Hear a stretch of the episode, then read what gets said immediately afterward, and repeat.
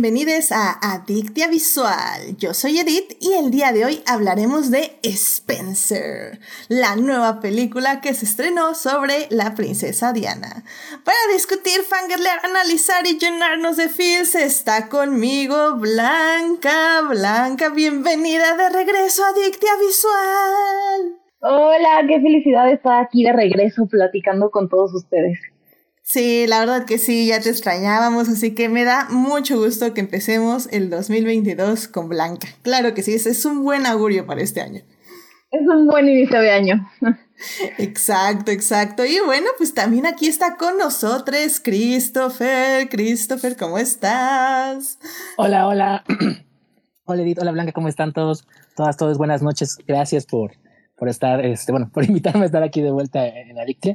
Este, siempre es un placer estar por acá y pues así que para mí arrancando el año, bueno, eh, eh, con, contigo me refiero de, estar aquí de vuelta en Adicte, entonces, este, muy padre estar acá platicando ahora de Spencer. Eso, sí, efectivamente, ¿verdad? Es tu primer este, podcast del año. Muy bien, muy bien, me gusta, me gusta, excelente, Christopher, porque evidentemente eso, tú sí vas a estar muchas veces este año, yo lo sé, yo lo sé. También. el año pasado lo hiciste muy bien y este año yo creo que también. Ojalá. Gracias. Claro que sí. Así que bueno, pues ya saben, querido público, que si se quieren unir a la conversación pueden estar aquí con nosotros en el canal de Twitch en vivo los lunes a las 9.30 de la noche o pueden unirse eh, los miércoles a las 9 de la mañana en el estreno de YouTube y pues también en todas las demás redes para verlo con el team diferidos. Así que bueno, pues sin más, querido público, vámonos a salvar lo que amamos.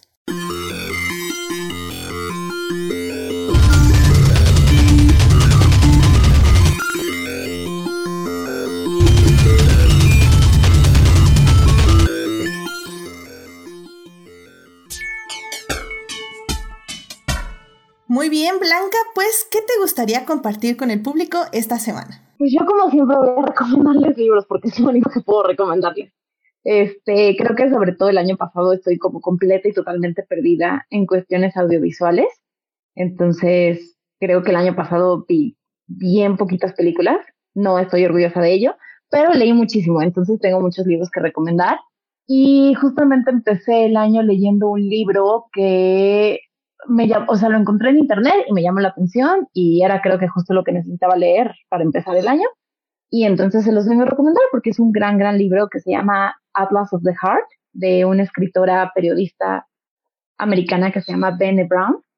Y básicamente, em, antes de contarles de qué va, les voy a dar como un poquito de contexto sobre una nota que leí hace unos días y que me llamó mucho la atención y que tiene que ver con este libro.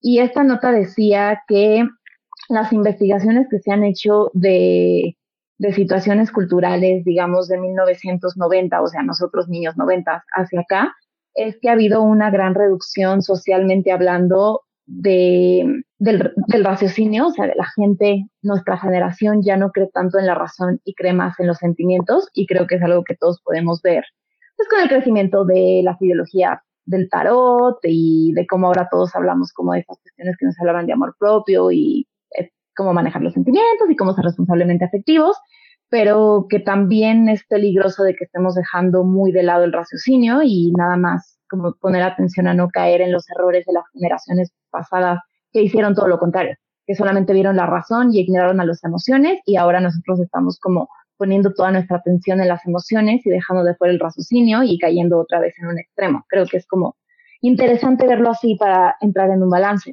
Y entonces eso me lleva a hablar de este libro, que básicamente lo que hace es que a través de estudios científicos eh, intenta analizar cómo podemos ser un poquito más responsables con lo que sentimos y eso nos puede llevar a tener pues un mejor amor propio y por ende empatía hacia otras personas.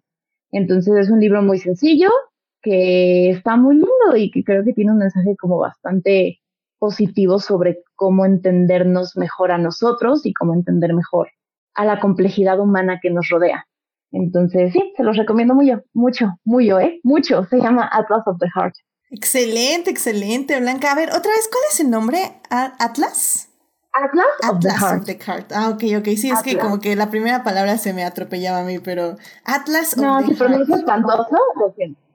No, no, no, es que realmente aquí ya sabes, es el sonido realmente, pero mira, qué bueno que okay, y, y sí, oye, se oye muy, muy padre. Al final del día creo que es eso, ¿no? Es, todos los extremos son malos. O sea, 100% creo que, como decimos, ¿no? O sea, de las anteriores generaciones era como, como dices, o sea, pura razón y ahorita tal vez sí es puro sentimiento y hay que encontrar justamente ese punto medio. Así que me, me encanta, me encanta, se me hizo súper interesante, así que evidentemente vamos a buscarlo. Muchísimas gracias por traer esto aquí a Dictia. Y sí, sobre todo libros, ¿eh? Porque casi no hay libros, porque Ah, no, mira, si quieren libros, yo de verdad soy su ratón de biblioteca de confianza. Excelente, me parece muy, muy bien. Así que muchísimas, muchísimas gracias, Blanca, por la recomendación. Muchísimas de nada. Em, Christopher, ¿a ti qué te gustaría recomendarle al público esta semana? Bueno, eh, mi salvando lo que vamos es algo que estuve desde las vacaciones ahora de, de Navidad y eso, este, leyendo y disfrutando mucho este, que bueno, yo les quiero recomendar, les quiero hablar de este, los cómics de Archie, del Archie clásico, y en específico los cómics de Jughead, eh, de Jughead Jones, o como Torombolo, como se le conoce en, en español, este, o como se le ha conocido en español el personaje. Eh, bueno, como contexto rápido, yo este, soy muy fan de Riverdale, la serie de, de, de, de Warner, del CW, desde que empezó hace cinco años.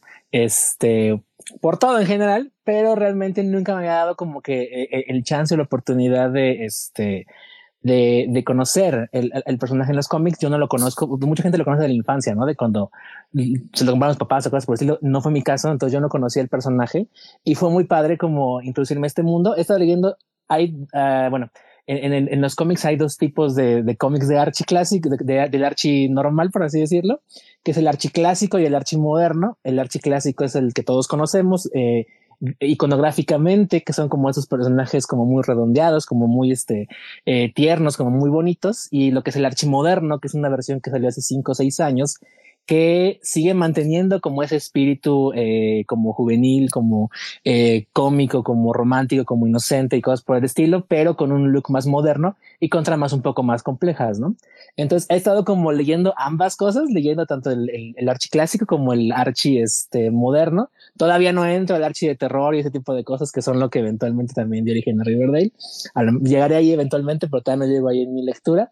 Y ha sido muy padre como pues apreciar cómo es, estos personajes tienen como que esa elasticidad que les permite ser como tan eh, es colocar situaciones tan distintas y mantener como que ciertas líneas que los definen como personajes, ¿no? Como el hecho de que Joker, que es mi personaje favorito hace un momento, porque es, es tremendamente encantador. O sea, es este, eh, eh, es, es, comelón, es flojo, es desinteresado, pero a la vez es, eh, es buena persona, es buen amigo, es leal y cosas por el estilo. Y por ejemplo, algo que me gustó mucho en el, en la encarnación del Joker moderno es que Joker es eh, arroase, es eh, aromántico y asexual. Entonces es muy padre la manera en la que eso es plasmado en un cómic que es enteramente eh, eh, eh, para toda la familia, para, toda, para todo tipo de audiencias, porque es una manera muy padre de representar a, una persona arroase, ¿no? Como, como lo es Jughead, y que pues rara vez llegan a, existir personajes de ficción y mucho menos personajes en los cómics que tengan como ese tipo de, de, desarrollo, ¿no? Y ha sido muy padre como poder conectar con, con Jughead de esta manera. Entonces, lo he disfrutado mucho. Son cómics muy padres, son cómics muy divertidos, muy ligeros. Eh, en español los pueden encontrar porque Camite, los eh, editorial Camite, eh, los ha editado, los pueden comprar, tienen en línea y también en inglés hay muchas, eh, en inglés pueden encontrar todos tipos de, tanto el archi clásico como el archi moderno, como el archi de terror y como cómics de Riverdale y todo lo que se puedan imaginar porque los personajes tienen mucho de dónde cortar y los pueden encontrar tanto en tiendas digitales como en los medios alternativos que tanto son queridos en este podcast. Entonces, este, esa es mi recomendación porque realmente ha sido para mí conocer un universo completamente nuevo de personajes encantadores y que me han hecho reír muchísimo y que han como acendrado aún más mi amor por todo lo que es el universo de, Archie, de Riverdale, de Sabrina la bruja adolescente, de Josie las gatimelódicas eh, y todos estos personajes tan divertidos, encantadores y atemporales. Wow, Chris, mencionando, no digo que aprobando, mencionando los medios alternativos. No lo voy a creer, el cielo se va a caer.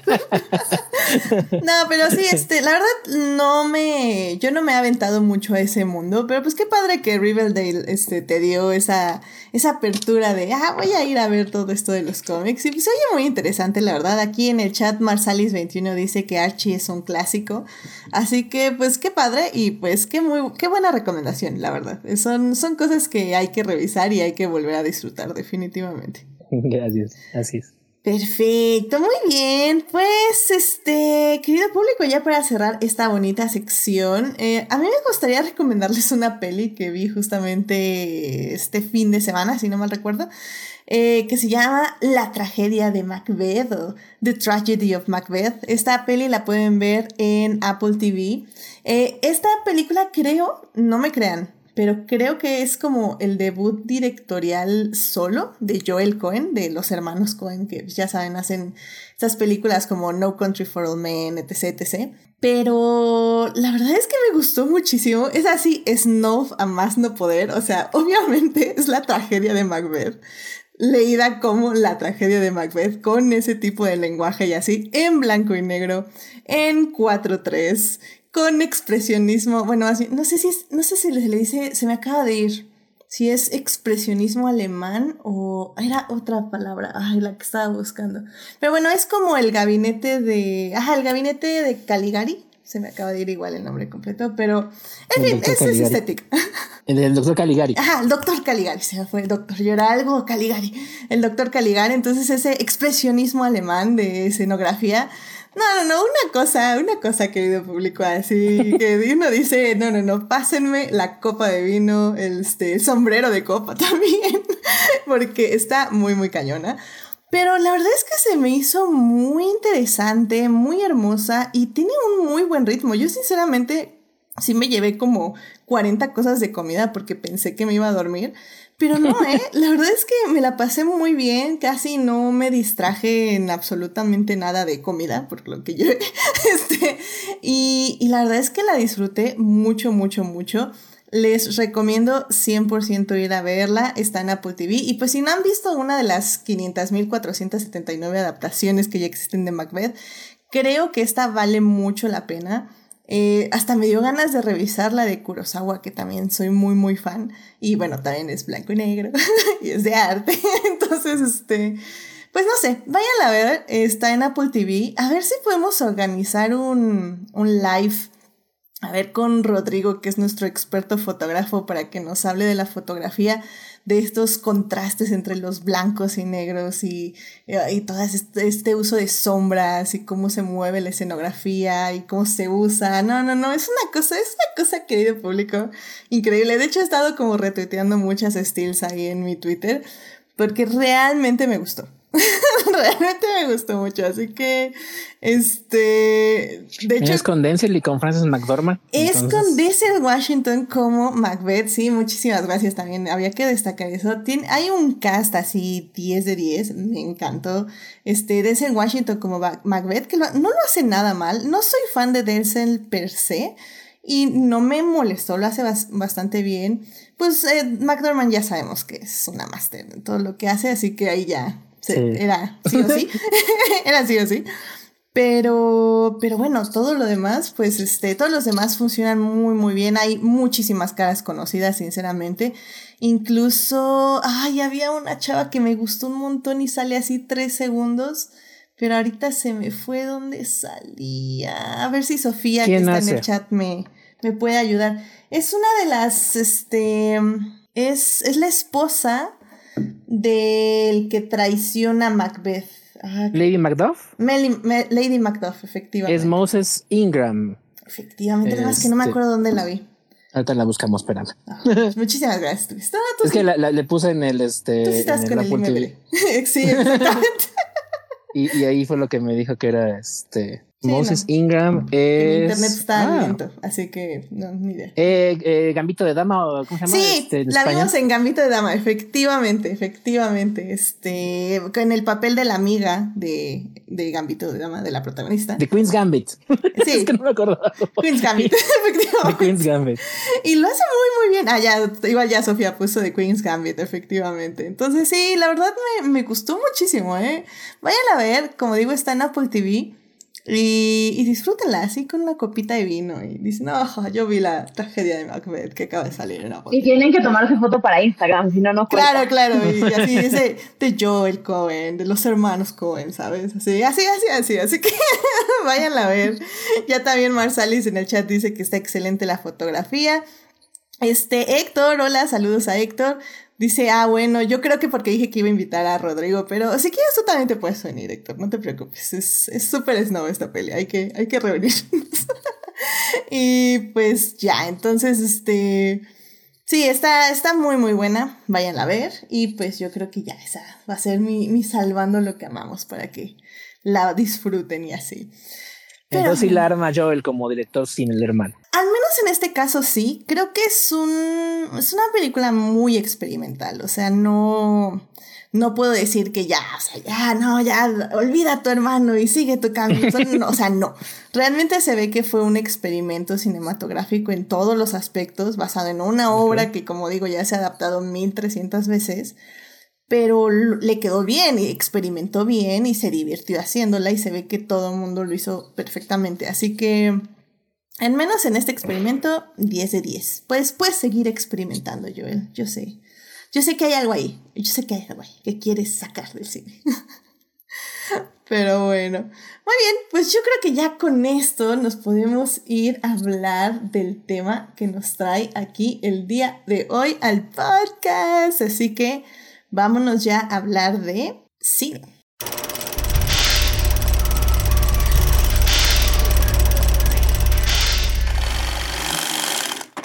Muy bien, pues ya estamos aquí para hablar de cine y en esta ocasión vamos a hablar de Spencer, esta película que se acaba de estrenar en cines esta semana y que pues básicamente pueden ver ahí pero ya desde hacía varios meses se estrenó en, en, Estados Unidos, si no mal recuerdo, y pues ya está disponible también en medios alternativos.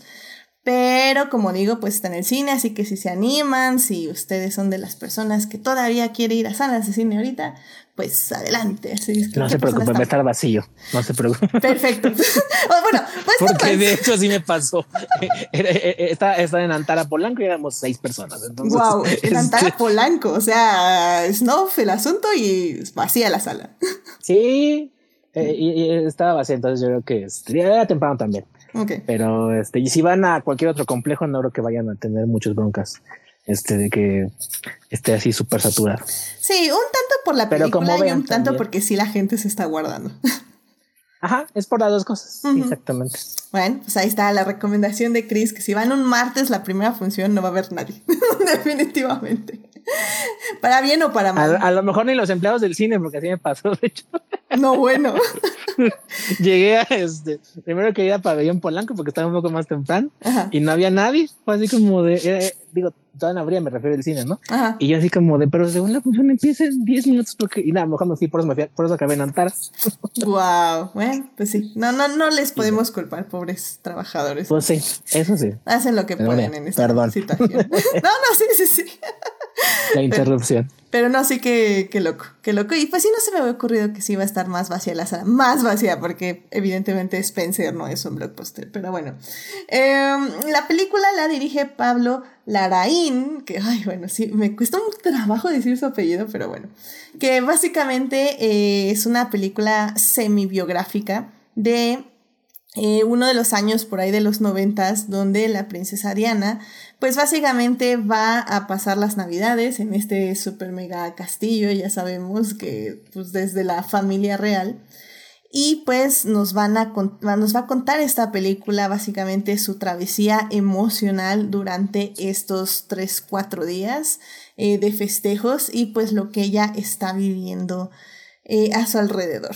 Y bueno, pues este, en la primera parte vamos a hablar eh, de la película, así como sin spoilers, para que entren un poquito para que les dé ganas de verla. Y pues ya si quieren este ya saber más detalles de la película en la segunda parte ya vamos a hablar con spoilers.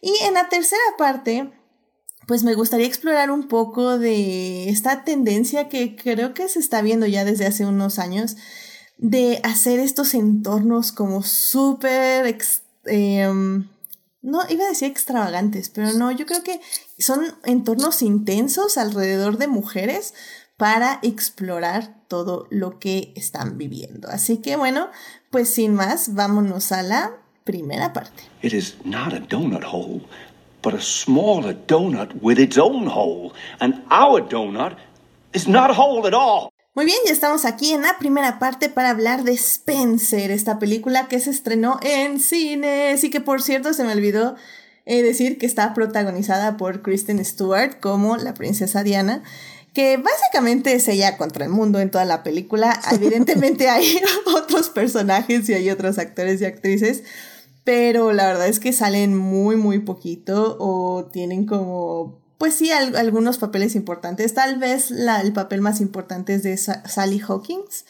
que hace como de la mucama. Eh, Creo que es vestuarista. Vestuarista, exactamente.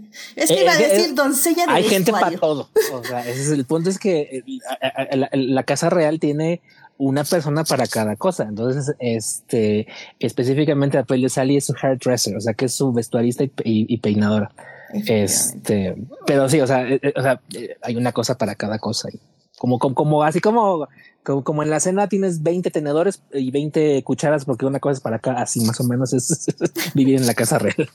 Sí, bueno, que, que, ahorita aprovechando que no estoy haciendo un rewatch de Downton Abbey, se los juro, pero que he estado viendo Downton Abbey, este, pues sí, sí, si alguien ha visto esa serie, este, ya saben que efectivamente es eh, una persona para los zapatos, una persona para el cinturón, otra persona, no, sí, una, un gastadero de personas que bueno.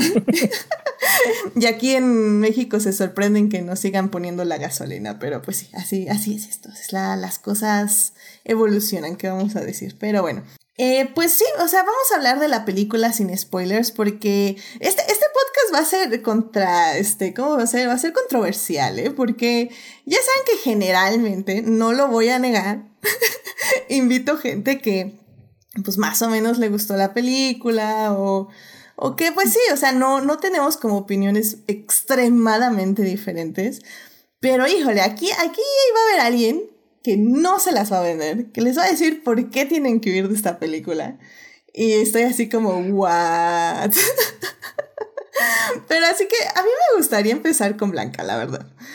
Em, Blanca, ¿Por qué viste esta película? ¿Qué, ¿Qué, qué, querías o qué esperabas antes de entrar a la sala de cine? Esperaba una película honesta que hablara como de las crisis que, pasó Diana, eh, que además tengo que mencionar que se me hace como muy chistoso que justo este icono haya resaltado mucho últimamente y que de cierta forma pues se le siga tratando de la misma forma de lo que ella quiso ir, que es nada más como una persona que representa un montón de cosas que se pueden explotar. Y entonces creo que eso es lo que hace esta película, como sigue explotándola como si fuera cambio, como si fuera una moneda de cambio, y simplemente lo hace de una forma hasta cierto punto como romantizando algo que no está chido. Y entonces yo me, me, esperaba como una historia un poquito más honesta, donde realmente pudiéramos ver el crecimiento de una persona que toma las riendas de un entorno pues que no está diseñado para ella y no vi eso. Entonces no me gustó la película. al punto. Eh, Blanca fue al punto, sin rodeos. Directo al punto. y es que hay que decirlo, querido público. Eh, un poco voy a. Eh, tal vez no sé si es contradecir a Blanca, pero yo sí creo que la película no es una película biográfica. O sea, no, van a ver en 1924 pasó, bueno, no 24, ¿verdad? En 1990 eh, pasó esto y tres meses después pasó esto otro. O sea, no. Realmente la película yo la considero más como en el género del suspenso, si no es que del thriller o del terror, donde realmente lo que estamos viendo son estas como estos momentos como oníricos, casi, casi, pues sí, de delirio, se podría decir de alguna forma, donde realmente el director nos dice es que no sabemos qué es real o qué es mentira, qué está pasando en la cabeza de Diana, qué está pasando en realidad. Y, y es 100% lo que ella percibe acerca de su alrededor y de las personas que la están rodeando. O sea, es 100% emociones lo que ella está viviendo y lo que el director le interesa dar. Si fue real, si fue mentira, o sea, él realmente no le importa. Eh, yo creo que más bien la figura de Diana fue como una buena excusa para tal vez atraer gente. Y es una buena excusa como personaje narrativo, porque sí, sí sabemos que vivió estas cosas, pero tal vez no sabemos si las vivió en, este, en esta forma. Eh, ¿Tú crees que esperabas de esta peli cuando entraste a verla? A mí me llamó mucho la atención la, la, película de. El trailer lo vi como creo que por octubre más o menos. Fue cuando le empecé a ver que lo pasaban en el cine antes de otras películas. Y, y me llamó la atención porque el trailer. El, el trailer sí es un poco engañoso, por, por así decirlo.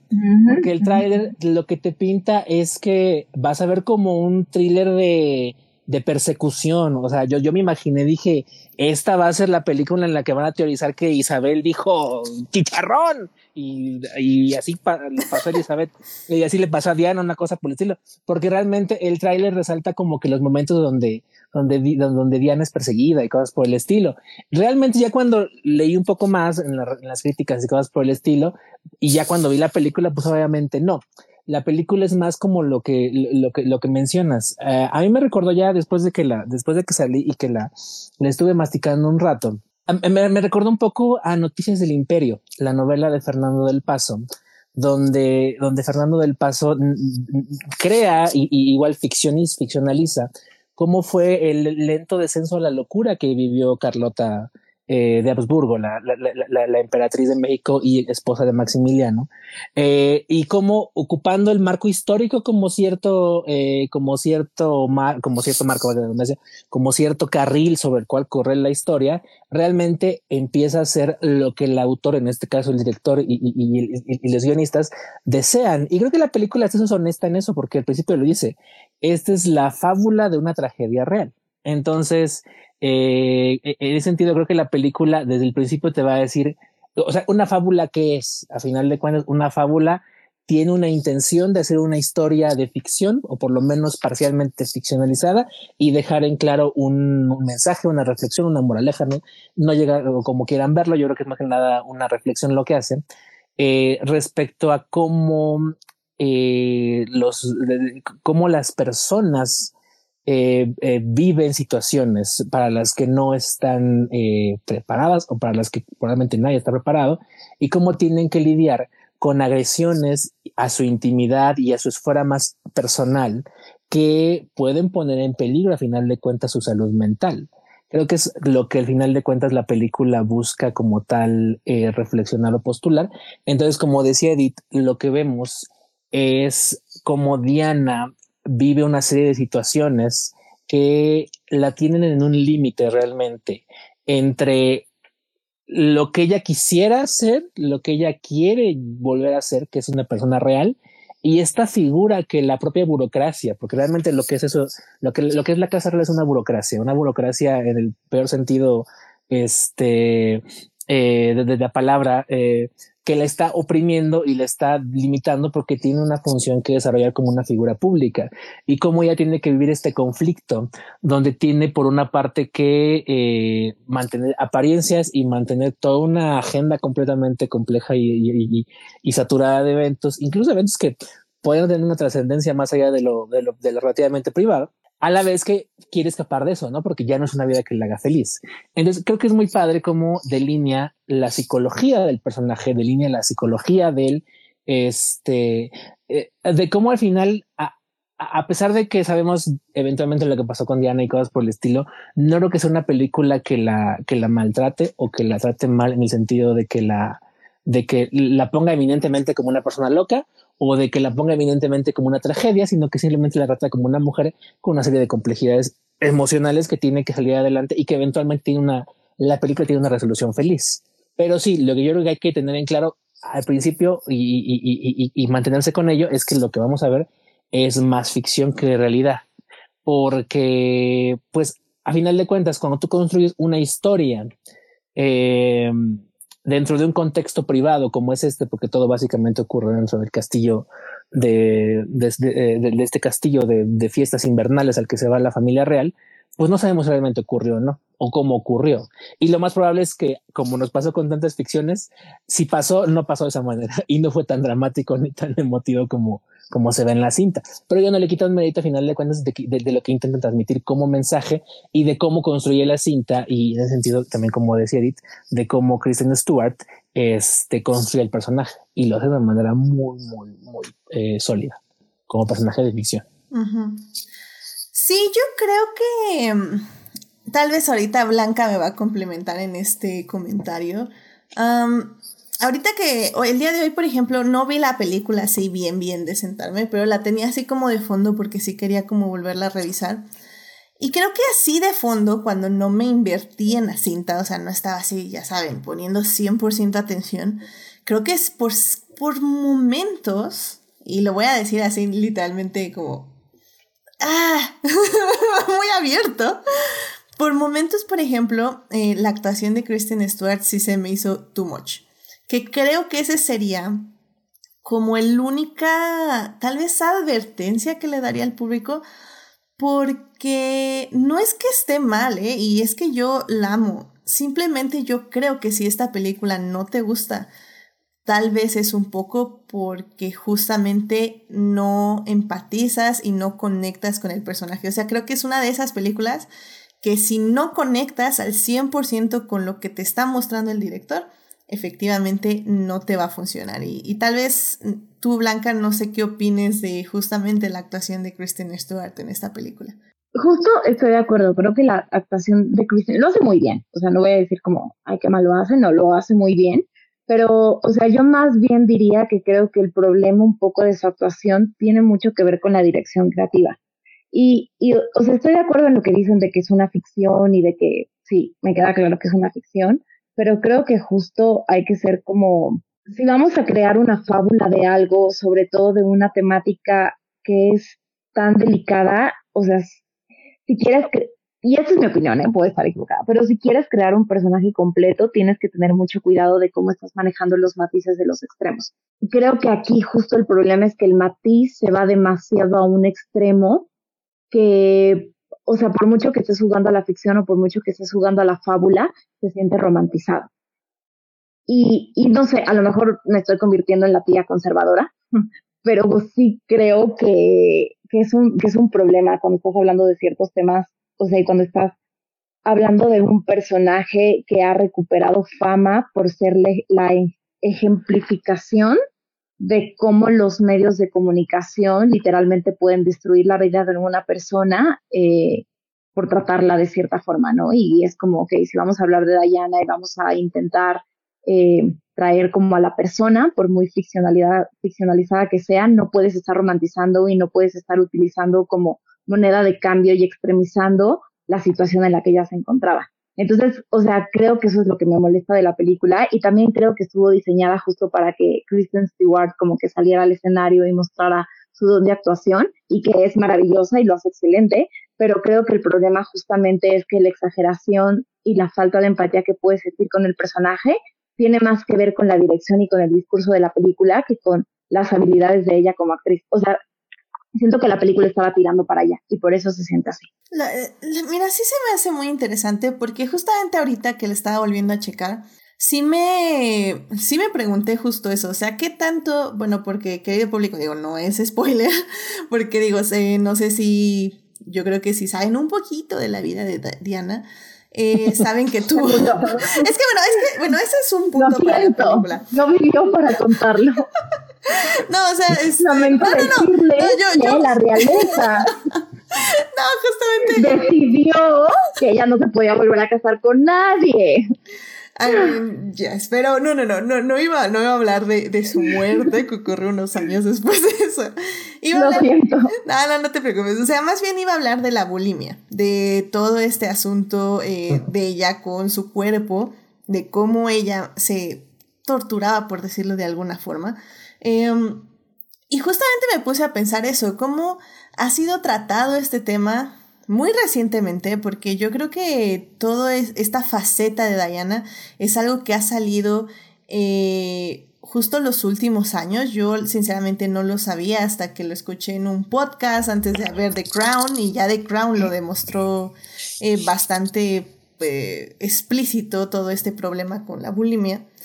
Y, y al final del día sí, estoy, estoy de acuerdo contigo, Blanca, de que es muy interesante y me gustaría eh, hablar con alguien que, que sea como 100% sepa de todos estos problemas y cómo se han retratado en el cine a través del tiempo.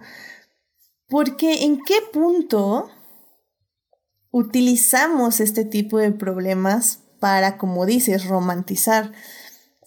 Ah, no, hay una escena en particular que, si quieren, hablamos más de ella ya en, en la segunda parte, que a mí me funciona, pero sí creo que es un poquito demasiado ya en algún punto, o narrativamente también se apoya mucho en ese problema y, y yo lo entiendo, o sea, narrativamente funciona pero, ¿qué tanto queremos ver a las mujeres con este tipo de problemas?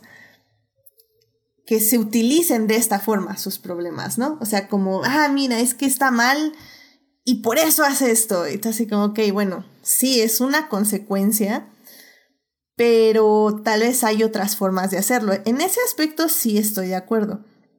Pero creo yo que la película utiliza otros recursos, aparte de la bulimia, por ejemplo, para enfatizar eh, las emociones de Diana. Y no creo que en ese aspecto sea romantizado.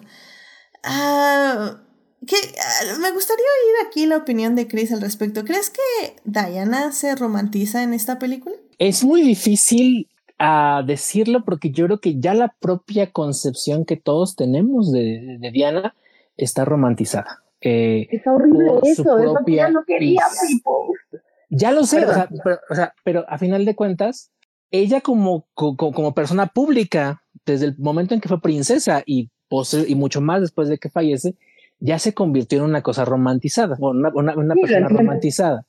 Entonces, partir de ahí es de que cualquier forma en la que tú la lleves a la ficción, va a terminar siendo de alguna forma romantizada. Creo que lo que me parece más interesante, o bueno, lo que, lo que yo, lo que, lo que, lo que podría elaborar aquí respecto a lo que, lo que decíamos, es por ejemplo el uso que le dan a la bulimia y al, y al cutting, o bueno, a la, a la, a la, a la mutilación que, que, que, lleva a cabo el personaje en, en algunas partes de la película. Y me parece que sí es como muy, muy tenue el uso que se le da. O sea, realmente, si mal no recuerdo, creo que son dos escenas para cada, bueno, dos escenas para la bulimia y una para el cutting, donde específicamente vemos que el personaje lo hace. Pero eh, no me parece que realmente sea, o sea, la película no tiene como tal la intención de hablar sobre los problemas emocionales de este de, de, de, Diana como tal o de los orígenes o de, o de cómo los manifestaba sino más bien se enfoca como en, en, cómo lidia ella eh, con, con esas emociones y en cómo lidia ella con la presión pública, que es lo que, que lo que mencionaba al principio. Entonces, creo que para comenzar la pregunta, sí hay una romantización, pero creo que esa romantización ya viene desde el momento público, desde el momento que es una figura pública parte de la realeza británica. Creo que eso es inevitable en muchas maneras. Eh, no creo que sus problemas estén realmente romantizados porque no hay un, bueno, a mi, a mi, a mi perspectiva, no hay una dulcificación de cómo ella los vive, ni una dulcificación de cómo los, de cómo los enfrenta. Eh, a lo mejor lo que sí podría haber es cómo lo resuelve, ¿no? Porque la resolución es un tanto sencilla, si lo ves de alguna manera. O sea, básicamente acaban los tres días de, Navidad y pues ella se va, ¿no? Este, eh, o sea, realmente la resolución sí podría ser a lo mejor un, un, tanto simplista en, en, cómo resuelve el conflicto dramático de la película, que es con lo que ella se libera como tal eh, aparentemente de las, este, de las cadenas emocionales que en ese momento le están atando. Pero eh, es que, eh, te digo, es que a, mi punto de ver es difícil porque creo que cualquier historia que construyas en base a un personaje como, como ella o como cualquier otro, o sea, me estaba acordando también, por ejemplo, de, de Judy, la película donde René Zellweger interpreta a Judy Garland en sus últimos días.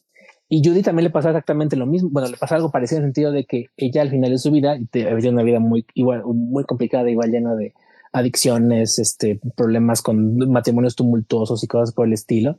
Ella lo dice en la película, ¿no? Yo no quiero ser una figura trágica, yo no quiero ser una, este, una lección, yo simplemente quiero ser yo. Pero a final de cuentas, la primera película, eh, que también es una película muy buena y que si, pueden, si tienen oportunidad de verla, bueno, chequenla, eh, termina haciéndolo un poco, pero creo que siempre cuando tocas a estas figuras, que son figuras eh, reales y de alguna manera las ficcionalizas, es imposible que las acabes eh, romantizando un poco. E incluso yo diría que no es únicamente con este, con, con, Diana. Me quedé pensando, yo realmente no creo que hayan sido tan amables sus conversaciones con Carlos o con la propia Isabel, ¿no? A pesar de que no se ve que sean amables nada por el estilo, yo creo que realmente en, en, el mundo real debe haber sido mucho peor. Y yo, por ejemplo, me puse a pensar, la semana pasada estuvo todo el escándalo de que, de que la reina Isabel le retiró a, Andrés, a Andrew, los títulos y los cargos militares por el, las acusaciones de, de, acoso sexual que tiene eh, y de colusión con Jeffrey Epstein y cosas por el estilo. Y ya me puse a pensar, haciendo como la comparativa, o sea, ¿cómo tendrá que ser eh, ya en la realidad el, el, todo el movimiento de, esta, de este aparato de poder que es la corona británica, esta burocracia que es la corona británica, para decidir después de tanto tiempo, pero a la vez no tanto tiempo, que alguien como Andrés o como Andrew pierda este, los títulos reales, ¿no? Y cómo se lo comunicará y se lo dirá a ella o le mandará a alguien o se lo dirá. O sea, es como, no sé, como el tipo de eso me, preguntaba, porque también lo que me preguntaba como en este caso, no como lo que vemos en la ficción.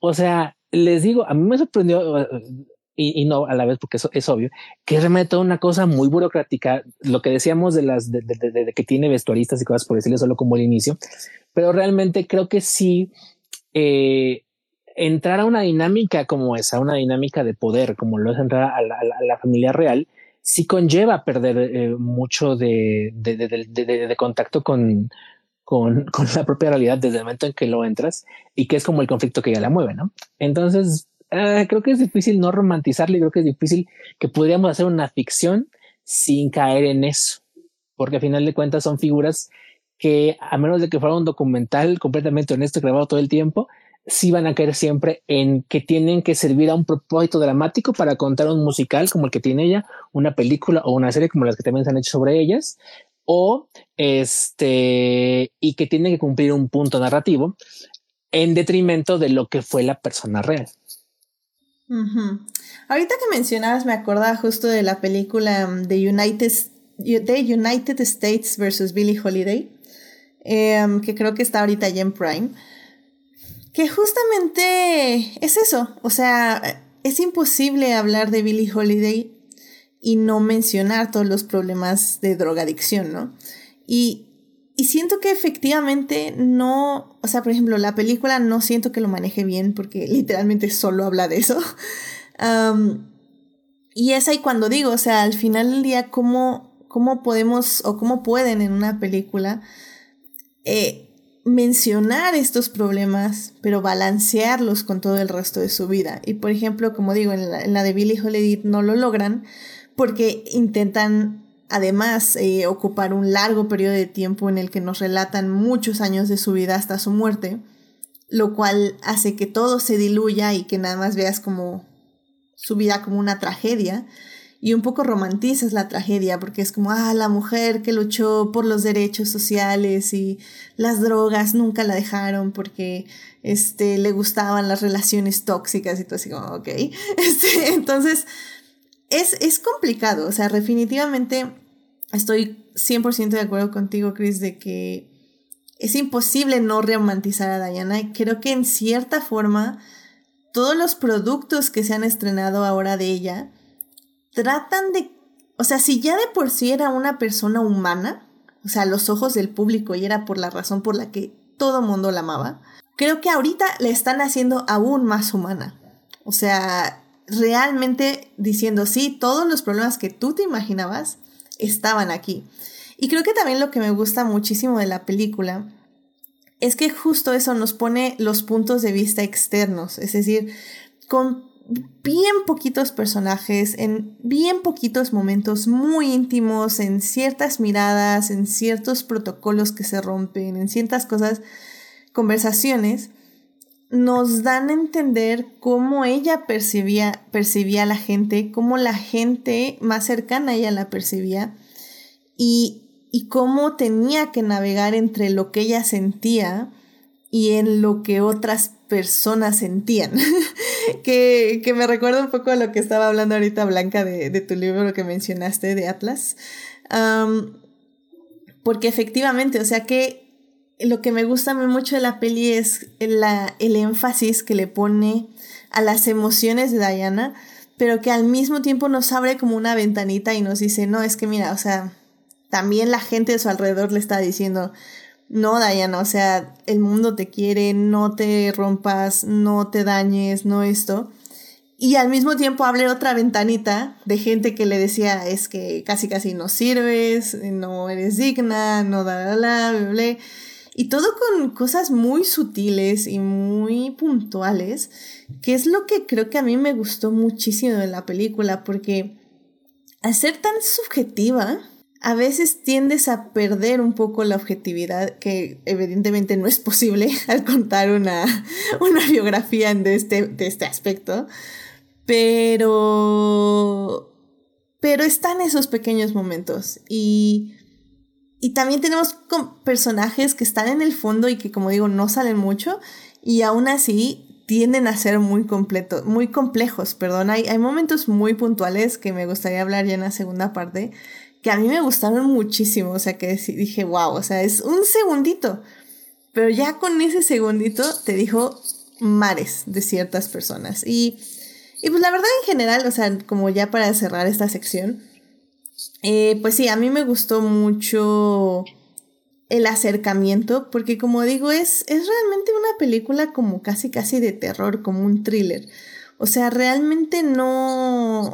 Si buscan un drama algo así muy, como ya decíamos, no sé, Downton Abbey of The Crown, definitivamente no es la película. Eh, voy a repetir, muy mal Blanca y muy mal Chris, hashtag no vean trailers, eh, porque sí, efectivamente, los trailers siempre de este tipo de películas tienden a ser muy engañosos, porque la película en sí es complicada, eh, cinematográficamente hablando.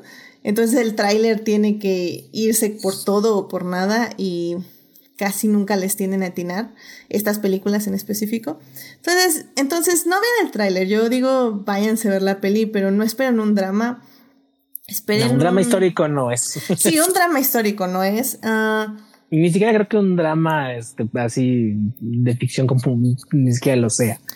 es más como dices, es un thriller de suspenso y es este un este en, todo caso sería que un ejercicio onírico a lo mejor también podría ser. Sí, a mí me gustó mucho este el uso de todas las escenas. Hay muchas escenas que no sabes si lo que está pasando realmente es real o se lo está imaginando en su cabeza. Y, y, todas esas escenas están muy, muy padres porque realmente si te quedas así como, ah, ¿qué estás haciendo? Y ah, ok, te lo imaginaste. Exacto. está, y luego, ah, ¿qué estás haciendo? Ah, no, eso sí lo hizo, ok. Entonces es como, wow, ok, está, está interesante. juega un poco, bueno, juega bastante con la con la atención del espectador en el sentido de ponerte, o sea, al principio no lo, no lo crees, o bueno, mejor dicho, al principio no dudas de lo que estás viendo, pero conforme avanza la película y llegan ciertos momentos, te empieza a hacer dudar así como de, ¿qué es esto? ah, no, como dices, ah, no pasó, o sí. O sí. Entonces es muy, es, muy padre como juega con, el espectador en ese aspecto de, de ponerlo a dudar. Y también, si es una película, este, ya como para, bueno, mi comentario es una película que eh, a lo mejor hablamos un poco más, más adelante, pero yo nunca había sentido una película que no fuera de terror, que usara un score de ese tipo como de terror y que realmente sí te tensa y sí te, o sea, sí te genera como un desasosiego de, de qué está pasando. el, score es muy rico. O sea, a mí me recordó, ubican la, la imagen mental que todos tenemos del fantasma de la ópera que son estos desde el tan, tan, tan, tan y cosas por el estilo. O sea, como este, eh, eh, no es el piano, ¿cómo se llama este piano inmenso que tiene boquillas? Este, ¿Órgano? El órgano. El órgano. la, la, cinta lo ocupa mucho, ocupa mucho música de órgano. Entonces sí crea una, una atmósfera como que muy espectral y como que muy este, tensa, donde sí hay ciertos momentos que dices, si no, si, si no supiera que estoy viendo una película de Diana, en cualquier momento voy a esperar que me salte un monstruo aquí a, este, a asustarme, porque real, o bueno, a intentar asustarme, porque realmente la cinta sí construye un ambiente sórdido, un ambiente tenso, un ambiente pesado. Y es así donde te pones a pensar, esta historia que me están contando está básicamente ocurriendo en un palacio que tendría que ser la cosa más lujosa, hermosa, bella y este, de, este, majestuosa del mundo. Y lo que estoy sintiendo es completamente todo lo opuesto de lo que era sentir un palacio lleno de gente este, y, y, de, y de tanta vida como lo tendría que ser una familia real y todo su, todo su equipo, porque realmente la atmósfera que crea es una atmósfera oscura, una atmósfera sombría, una atmósfera tensa, una atmósfera que te pone como en, e, e, e, en, el miedo de que algo te va a pasar y no algo bueno. Entonces creo que en ese aspecto el ambiente, la atmósfera que crea la película es maravillosa y es de lo que yo creo que a mucha gente le podría gustar como producto cinematográfico para disfrutar en, en, en, en la película. Sí, yo también creo eso. O sea, sinceramente creo que es una peli interesante que, que le puede gustar a mucho público que generalmente no le gustan, vamos a decir, entre comillas, este tipo de películas, entre comillas, históricas, entre comillas, biográficas. Porque como ya bien lo dijimos, no lo es. Y nada más para recalcar eso, igual creo que la fotografía eh, como dice Chris, o sea, el ambiente es muy pesado y muy oscuro, pero la fotografía no lo es. O sea, la fotografía es muy, tiene contrastes y tiene como muchos close-ups que te hacen sentir como que hay muchos claroscuros, pero realmente es una foto muy brillante con colores eh, un poquito lavados, pero, pero creo que funciona ahí. Y en ese aspecto, Blanca, para cerrar ya esta sección, eh, no sé a ti qué tal te pareció la producción en general. Ah, la producción me parece maravillosa. O sea, cómo está retratado hasta los perritos de la reina, eh, la comida, que también tiene como un, pues, un, papel especial, y la fotografía que justo es como tiene mucha luz y estos paisajes. Creo que la producción es excelente y maravillosa. Ahí sí no tengo nada que decir, visualmente vale muchísimo la pena. Y así como para cerrar, eh, Blanca, esta sección, tengo la curiosidad, si no hubiera sido una película de Diana, ¿te hubiera gustado o igual no te hubiera gustado el, tono en general de la cinta? Mm, no lo sé, no lo sé. Probablemente si no tuviera contexto, sí me hubiera gustado más. Creo que hubo también como dos pequeños detalles que me molestaron bastante, pero, o sea, justo tienen que ver pues con contexto. Y uno de ellos es cómo, cómo le hablan mucho a ella sobre que su única arma es su belleza. O sea, creo que de nuevo, ese es un discurso que dije yo como, ah, no puede ser, ¿por qué estamos hablando otra vez de un personaje histórico no, que no es, o sea, no es tan viejo, digamos? O sea, si estás como en un contexto de justo, no sé, Ana Bolena o algo así, pues entiendes, ¿no? Pero que traigan otra vez este discurso como una justificación en una película ah, con este tono, sí fue como de, ah, gente, porque y el segundo que me molestó mucho es como de cierta forma sí intentan justificar a la realeza y la tratan de ironizar, pero no lo consiguen hacer bien. Sí fue como, ok, ajá, o sea, ¿para dónde vamos? Entiendo que es, un, que es una película de suspenso, pero está agarrando ciertas cosas de ironía que no llegan a ningún lado y entonces por, o sea, como que también ese tipo de cosas, digamos que de la narrativa no les encontré. Hay ciertos elementos dentro de un sueño onírico, eh, dentro de este sueño onírico que no tienen sentido. Y es como, ok, o sea, entiendo que quisiste jugar un poquito con ciertos elementos de contexto en ironía, pero no salieron bien. Entonces, o sea, creo que visualmente y en producción, y quizás si no hubiera absolutamente nada de contexto, hubiera dicho como, ok, o sea, es una peli que funciona y está como interesante, pero pues, o sea, si ese era el objetivo, pues simplemente la pudieron como haber hecho eso y no meter un contexto que no podían manejar. Ok, ok, muy bien. Pues ahí están nuestras opiniones generales de la peli, así que pues ya vamos a hablar justamente de esos detallitos más a fondo que eh, tanto no le gustaron a Blanca como nos gustaron acá. Entonces, eh, nada más rápidamente, Eh, Sofía dice que dudaba de la actuación de Kristen Stewart, pero que le sorprendió y que se le antojó toda la comida. Sí, hay, una parte de postres que, Diana está comiendo que dije, wow, yo, yo haría eso, sí, same, al 100%, así que muy bien. Pues justamente, eh, pues ya vámonos a la siguiente parte para ya hablar de la película con un poquito más de spoilers que tengo que decir que eh, en general yo creo que esta peli, aunque les digamos escena por escena lo que pasa. Sinceramente, este, como bien dijo Chris, sí la tienen que ver porque la música sobre todo es un complemento muy, muy fuerte de la peli. Y sin ella y sin toda la fotografía y la actuación de Kristen Stewart, pues evidentemente pues nos estamos perdiendo de mucho. Así que no creo que haya tanto problema que escuchen los spoilers si no han visto la película. Así que pues vámonos ya a la segunda parte. Blow that piece of junk muy bien, ya estamos aquí en la segunda parte para seguir hablando de Spencer, esta película que se estrenó ahorita en cines, protagonizada por Kristen Stewart, dirigida por Pablo Larín, Laraín, Laraín. A mí me suena como a Tim Larín, con todo respeto para Sí, Larín. yo creo que así sí me voy a acordar, ¿eh? Larín. Laraín. Es que es con acento en ahí aparte, entonces Laraín. Sí. Es chileno el acento, pero suena. Yo pensé que era español y no es Chile, entonces. No, y luego el, nombre tiene doble R realmente, o sea. La eh, En, nuestra mente fonética tendría que ser la Raín. Exacto, ajá. Es, está difícil, está difícil. Gracias, vecino. está realmente difícil. Porque me puse a buscarlo y dije, lleva doble R, pero sí me dice la Wikipedia que tengo que decirlo como este con una sola y con, con el acento en la I, entonces está raro la película. Y aparece como Laraín, Laraín. está muy raro.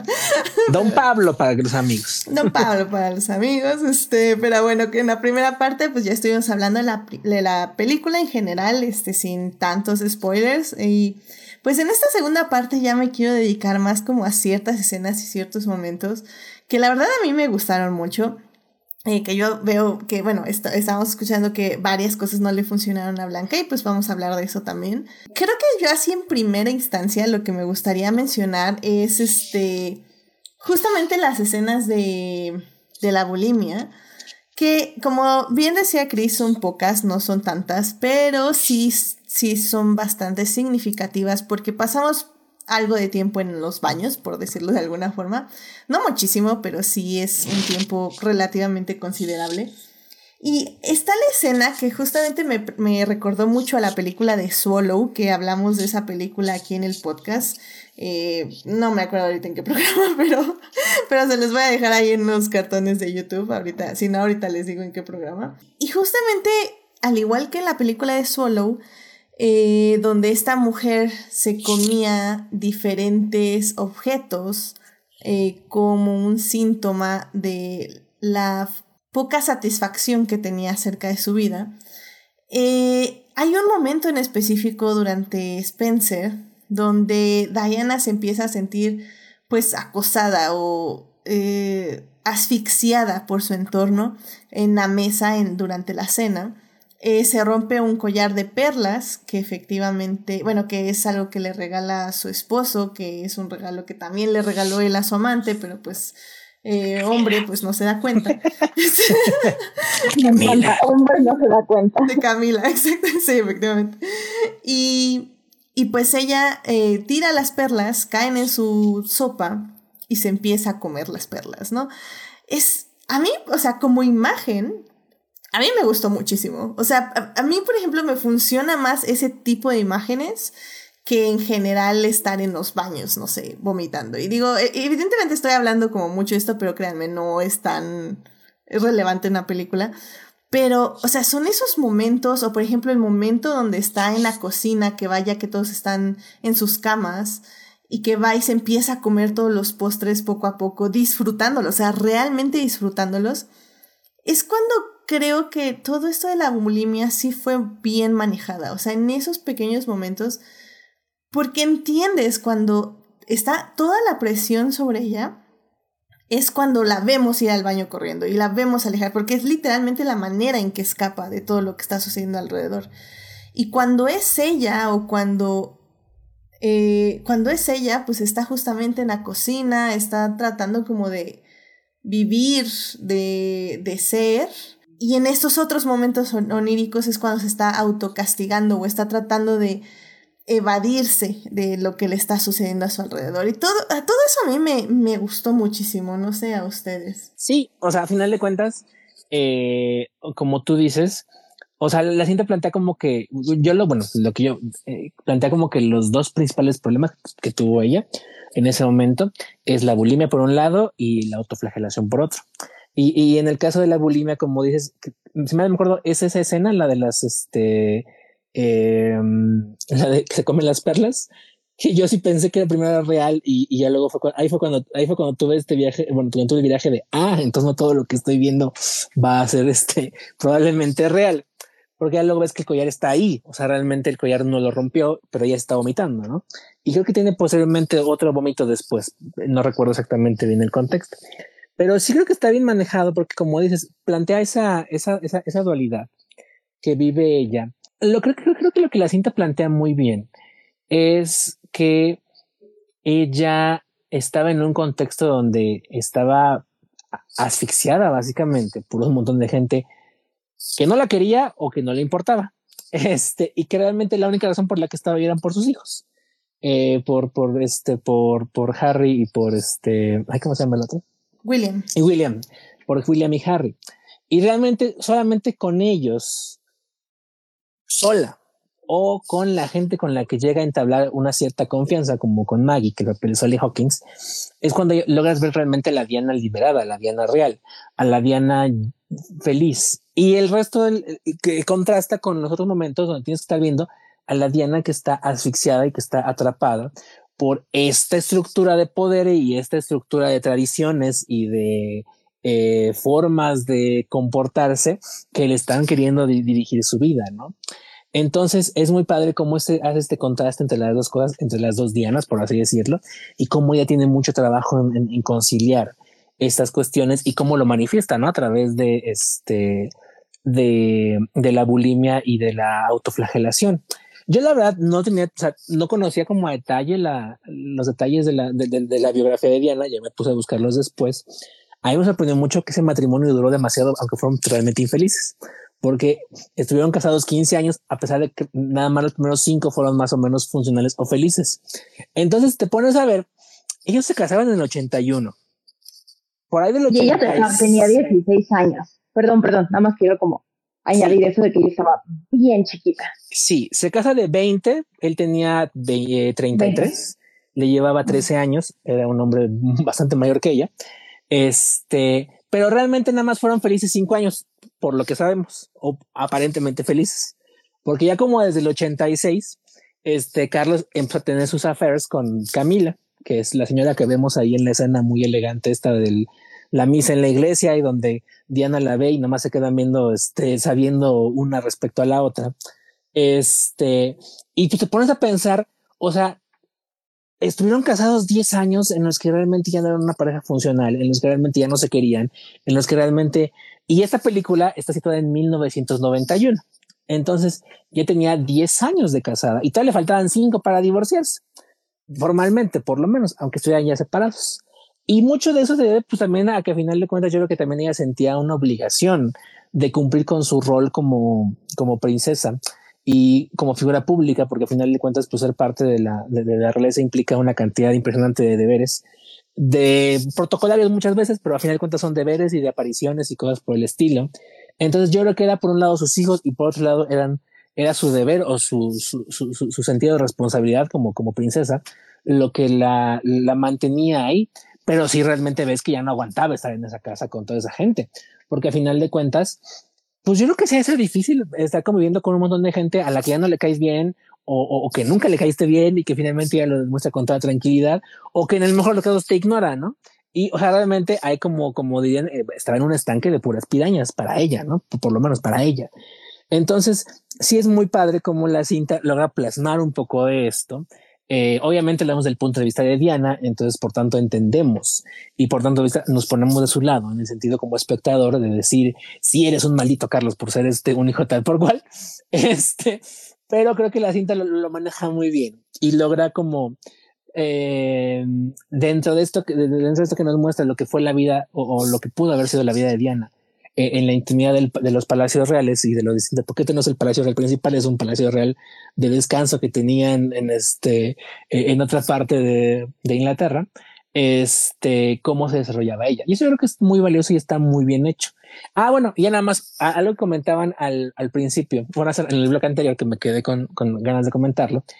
Eh, a mí me costó, yo sentí rara a Kristen al principio, de hecho, o sea, toda esta primera escena que tiene, al, donde está perdida en la carretera, eh, me, me, costó como que entrar en convención con ella porque sí la sentía como que demasiado caricaturiza, caricaturesca.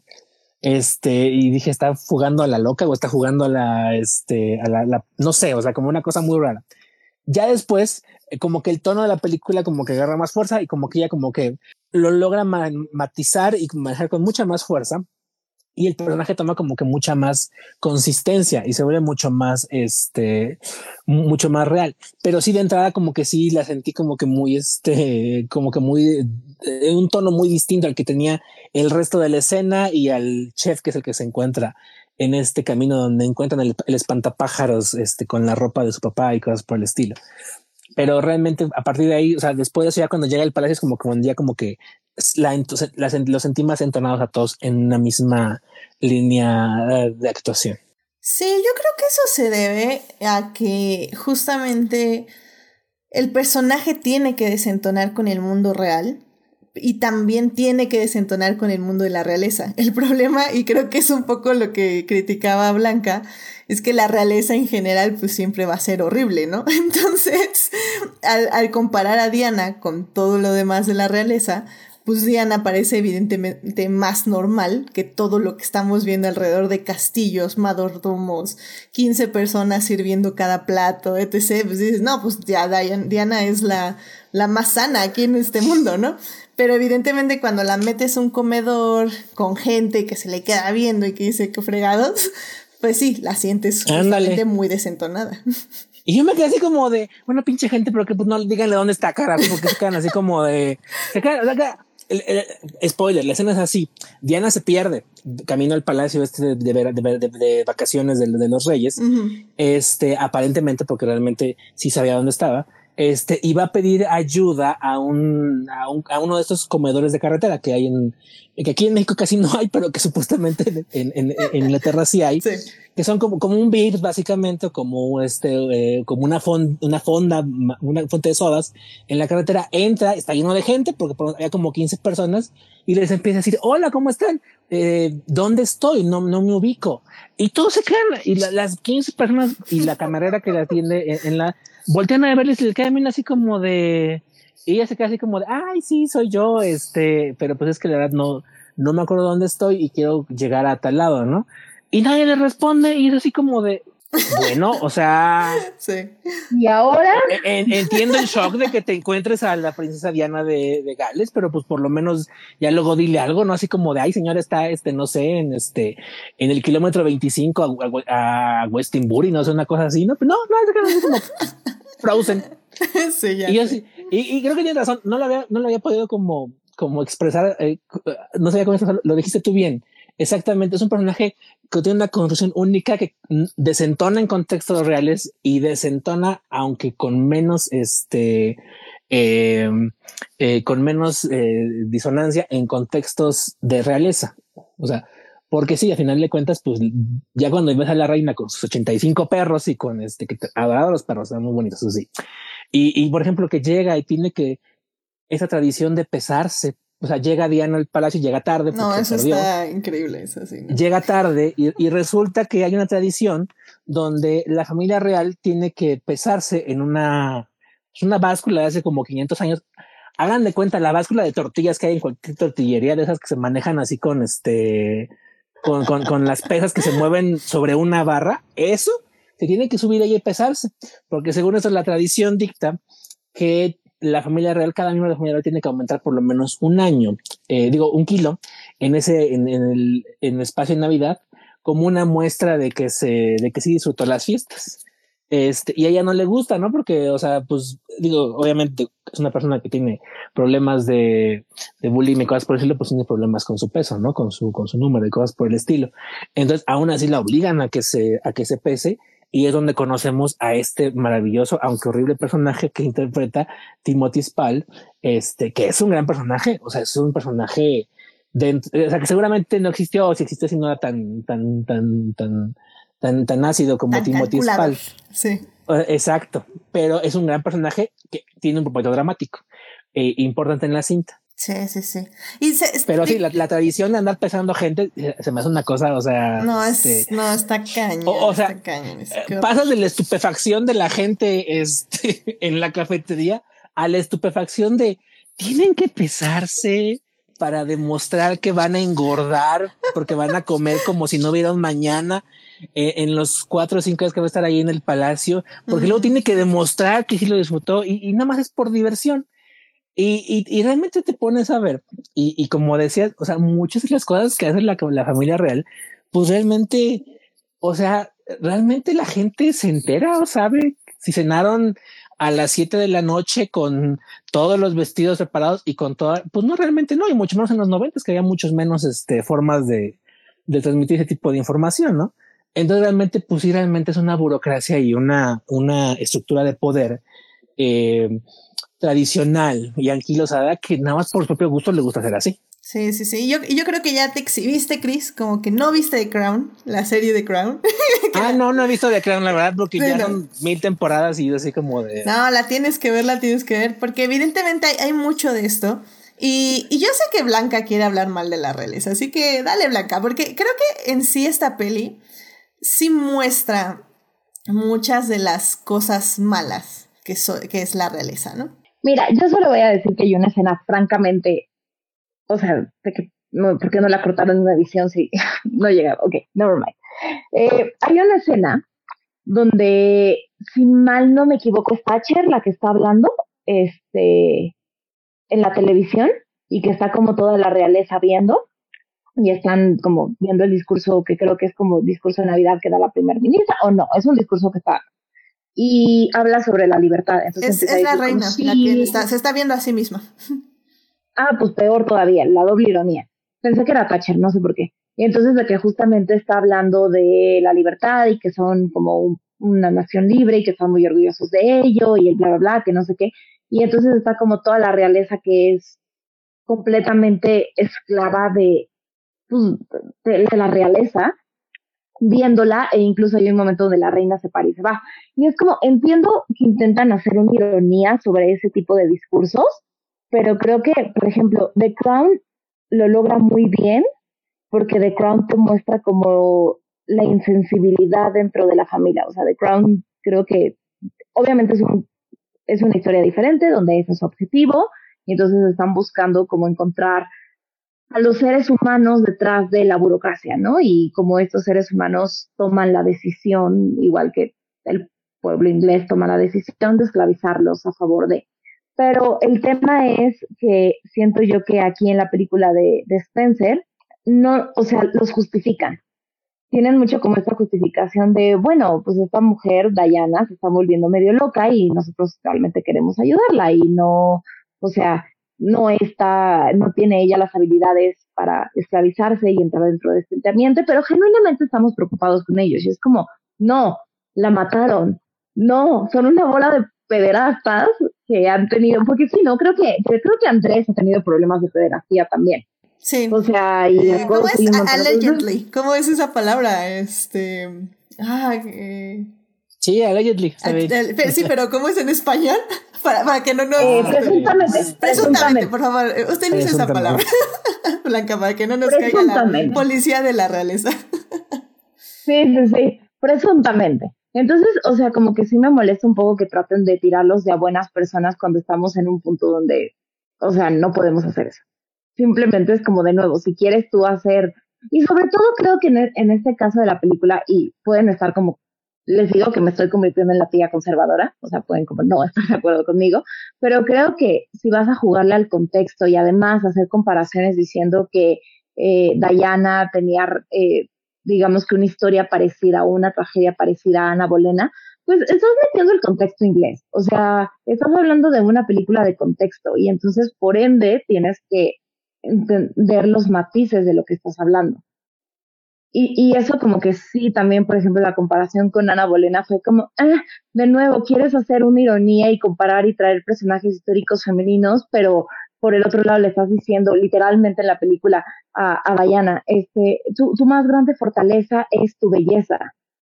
Ajá, y, o sea, ¿cómo, ¿dónde se perdió ahí el discurso? Pues es que el problema es que no hay un discurso.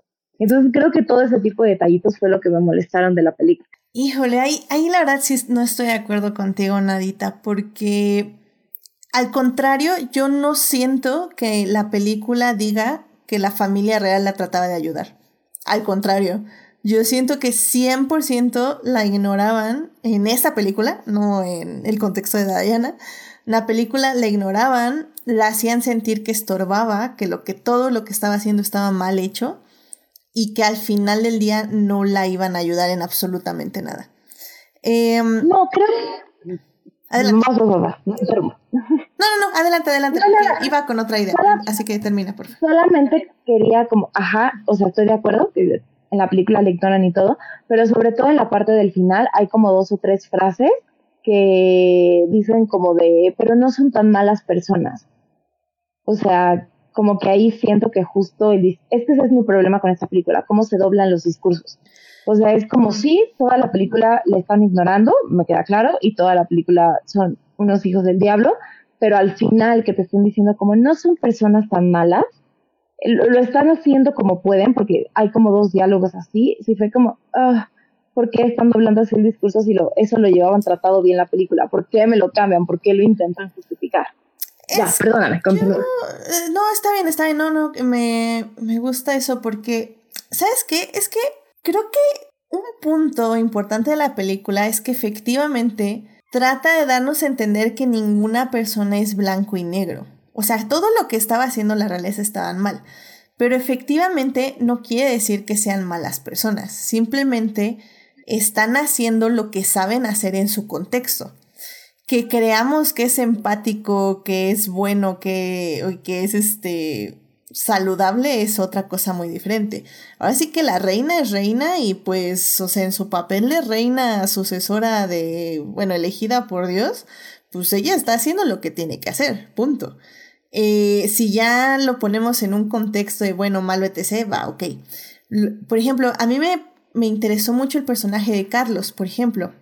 Eh, también, de hecho, en The Crown se maneja como una figura que no es que sea malo per se, simplemente es ignorante y es un cobarde. Lo cual en sí para mí es que es, una, es malo, o sea, en, en el sentido de que está mal lo que está haciendo. Y creo que en estas películas también lo muestran así, o sea, Carlos es un personaje que literalmente está bajo el yugo de su madre que en el momento que acepta y que le da algo a Diana, es cuando justamente Diana se pone en el, en el campo eh, mientras están cazando a estos palomas, gorriones, no sé qué sean, y literal es como, denme a mis hijos o, o mátenme. Y Carlos, ¿sabes qué? Ya vete con... Y le dices, y esa parte me gustó muchísimo porque el actor lo hace de una forma muy sentimental, o sea, le dice a su hijo, le dice, ve y ayuda a tu madre. O sea, literalmente es como, sabes que yo no la puedo ayudar, ve tú y ayúdala, lo cual también es una carga terrible para el niño, evidentemente, pero, pero tiene ese momento donde dice, los, este, mis hijos se van a ir con su madre. Y, y mira a la reina y, mira al este mayordomo y, y le dice casi casi si me contradicen Barder Troya, que evidentemente sabemos que no, porque la siguiente escena con Carlos es que llega a la sala del castillo real y pues la mirada de su madre, cómo lo está juzgando y cómo él pone su cara de a la frega, me va a volar la chancla ahorita. Y efectivamente entiendes la complejidad de ese personaje, o sea, de que él tampoco es libre. Simplemente lo está llevando mejor que Diana. Pero eso no lo hace una buena persona, no le hace una víctima. O sea, lo hace una víctima y a la vez lo hace también el victimario, se diría porque al mismo tiempo que ejercen este yugo sobre él, él ejerce ese yugo sobre Diana. Y eso es lo que me gusta de la complejidad de estos personajes, que no es tan sencillo todo al final del día. Y es que yo lo que creo que hace muy bien, eh, bueno, lo que creo que eh, pues queja muy bien, si hay una diferencia, creo que muy marcada entre quienes toda su vida han sido criados para desempeñar esta dualidad entre ser una moneda y una persona y quienes llegan más tarde a ese proceso ya con una vida hecha y que tienen que adaptarse, ¿no? A final de cuentas, eh, como tú dices, eh, e-, ellos están, Isabel y Carlos están educados desde niños, desde su más, desde bebés, para, desempeñar estas funciones protocolarias reales, ¿no? Estas funciones propias de la corona. Y eso implica una desensibilización y una eh, pérdida muy importante de contacto con sus propias emociones y sentimientos por el rol que están desempeñando. O sea, lo que le dice la reina es muy cierto. O sea, la foto más importante que te tomas es cuando te vuelves una moneda y te vuelves eso para la gente, una moneda. Entonces, el punto ahí es que eso efectivamente no los hace buenas personas porque pierden como esa humanidad y esa empatía y esa eh, necesidad de entendimiento que tendrían que tener como personas, ¿no? Pero sí explica, a lo mejor no justifica, pero sí explica mucho de su comportamiento. O sea, a final de cuentas, a ella les preocupaba a Diana no porque realmente se preocuparan por ella, sino porque les preocupaba para el bienestar y el y, y, la subsistencia de la propia casa real, de su icono, que aparte, o sea, a final de cuentas, lo que tenía Diana para jugar a su favor era su propia popularidad y su propia, propio prestigio como figura pública, que era una figura muy querida por por el pueblo, que era una figura muy querida por las, por las personas y que por lo tanto la Casa Real sabía que no podía meterse con ella eh, en muchas situaciones o en muchas maneras porque eh, ella tenía su favor que tenía una popularidad que probablemente los demás no, o por lo menos que rivalizaba con uno de los otros. Entonces se vuelve un juego de poder muy interesante, se vuelve un juego de poder muy importante y que yo creo que es lo que explica cómo ese matrimonio duró 10 años sin ser una, una, una, una, una familia, este, una pareja funcional, ¿no? Final de cuentas. Y Entonces es... Ah, nada, más, nada más justamente para complementar eso, eh, al mismo tiempo esa misma popularidad pues es lo que le pone pues un blanco en la espalda a Diana, ¿no? Porque justo lo vemos con el asunto de los fotógrafos, porque hay un momento en la película donde, continuamente le dicen a Diana, es que tienes que cerrar las persianas, bueno, las cortinas de tu habitación, porque se, se ve desde el, desde el patio, desde el jardín, que te estás cambiando. Que cómo se veía, quién sabe, porque a la friega, o sea, no manchen, tenían vista de águila o qué fregados, pero bueno. El punto es que llega un punto que le engrapan las cortinas para que no las pueda abrir y para que efectivamente estén cerradas todo el tiempo. Y es ahí cuando dices, pues es que efectivamente, este, no sabían cómo lidiar con ella, no sabían cómo lidiar con esa popularidad y en lugar de protegerla a ella, lo único que hacían era proteger su reputación, que evidentemente no es lo mismo. Y eso evidentemente era lo que le afectaba a ella. Y hay un punto también cuando ella está hablando con Carlos en la mesa de billar, donde básicamente ella le dice como, pues sí, es que yo soy más popular que tú. Y ves que a Carlos le da así en el ego. Eh, ahí tal vez ya es un poco mi contexto mío de The Crown y de todo lo que sé.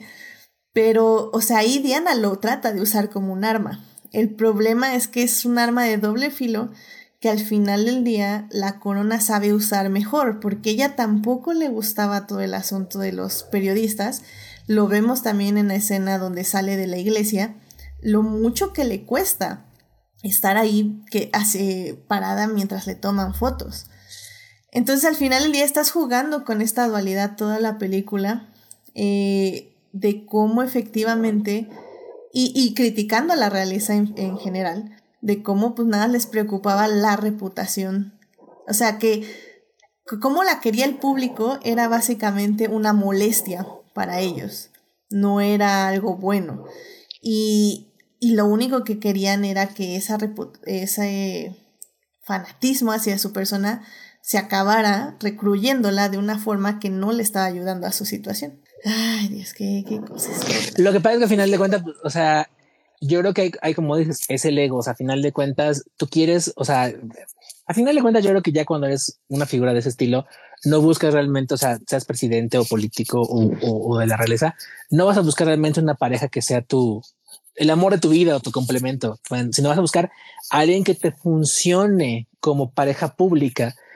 Pero pues yo creo que siempre el ego te gana, ¿no? Es así como de cómo ella va a ser más popular y más querida que yo si yo soy el príncipe que algún día le daré la corona, ¿no? Y, y funciona en ambos sentidos. Yo creo que fue la misma idea la que movió en su momento a Isabel a elegir a Felipe, ¿no? Y, Felipe por eso, pues, o sea, y Felipe realmente nunca fue una figura mucho más importante y mucho más popular que ella, ¿no? A final de cuentas. Pero es, es, eso, a final de cuentas, es un juego de poder. Ahí creo que lo que, lo que siempre tienes que tener en mente, si tú eres la persona, la plebeya o el plebeyo que va a entrarle a jugar ese juego, es si realmente estás listo o, realmente estás este, eh, con ánimos para meterte en eso. y digo, hasta la fecha lo seguimos viendo porque pues así, todo es la, bronca que siempre traen con, con Kate Middleton y con, ay, ¿cómo se llama? La, Megan Markle. Y con la pobre Megan, ¿no? Con Megan Markle. O sea, que a final de cuentas, pues también ellas tienen que lidiar con esta cuestión de pasar de ser eh, plebeyas, por así llamarlo, pero bueno, ciudadanas este, sin título real, a ya parte de la familia real. Entonces es interesante a nivel de verlo como este como juego de poder o como, como mecanismos de poder que están moviendo a final de cuentas. Sí, completamente de acuerdo. Aunque es muy triste porque a final de cuentas, perdón ya, se vuelven tragedias personales que destruyen vidas. Y esas son las que tenemos, y esas son que tenemos y conocemos porque son las más trágicas o las más eh, populares, por así decirlo.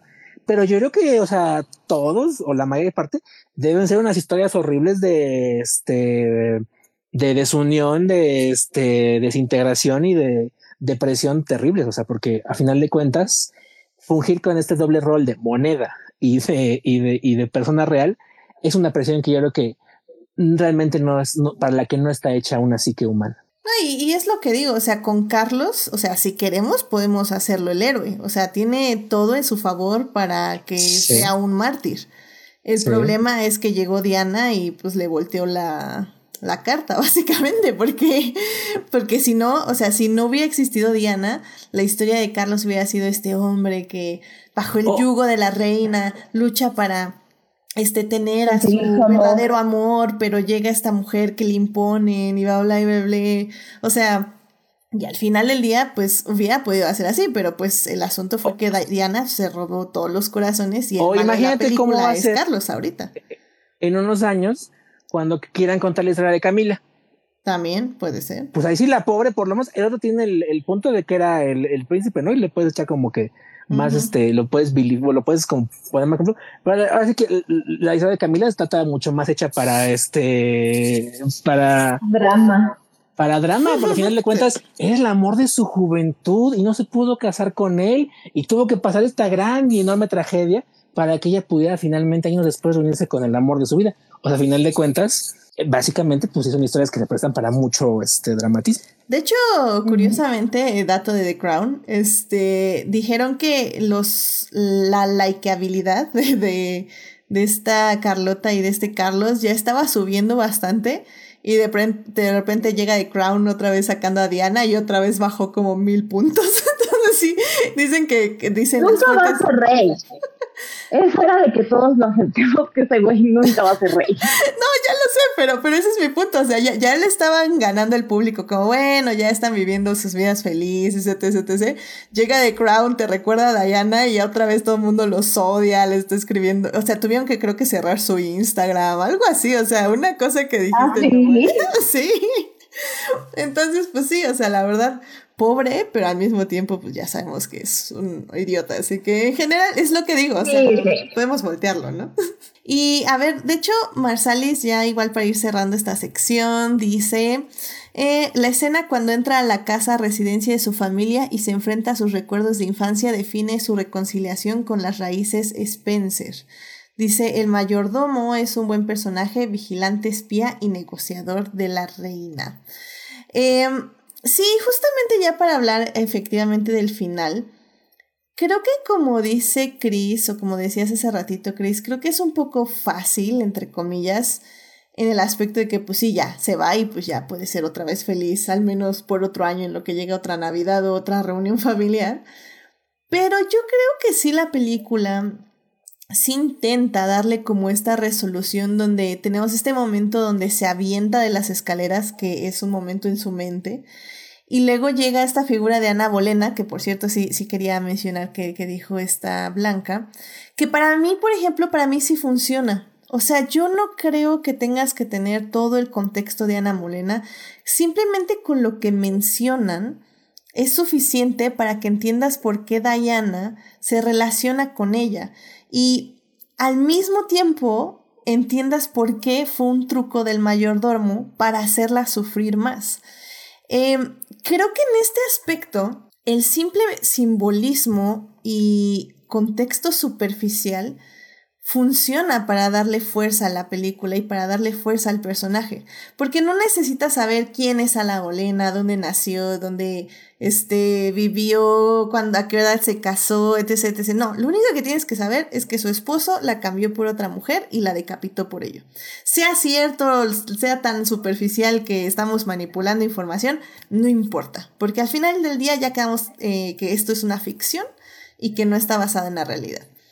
Entonces al final del día se entiende por qué Diana siente que ella es la Ana Bolena, porque siente que efectivamente en cualquier momento la van a matar, porque ya les estorba, porque ella ya no sirve.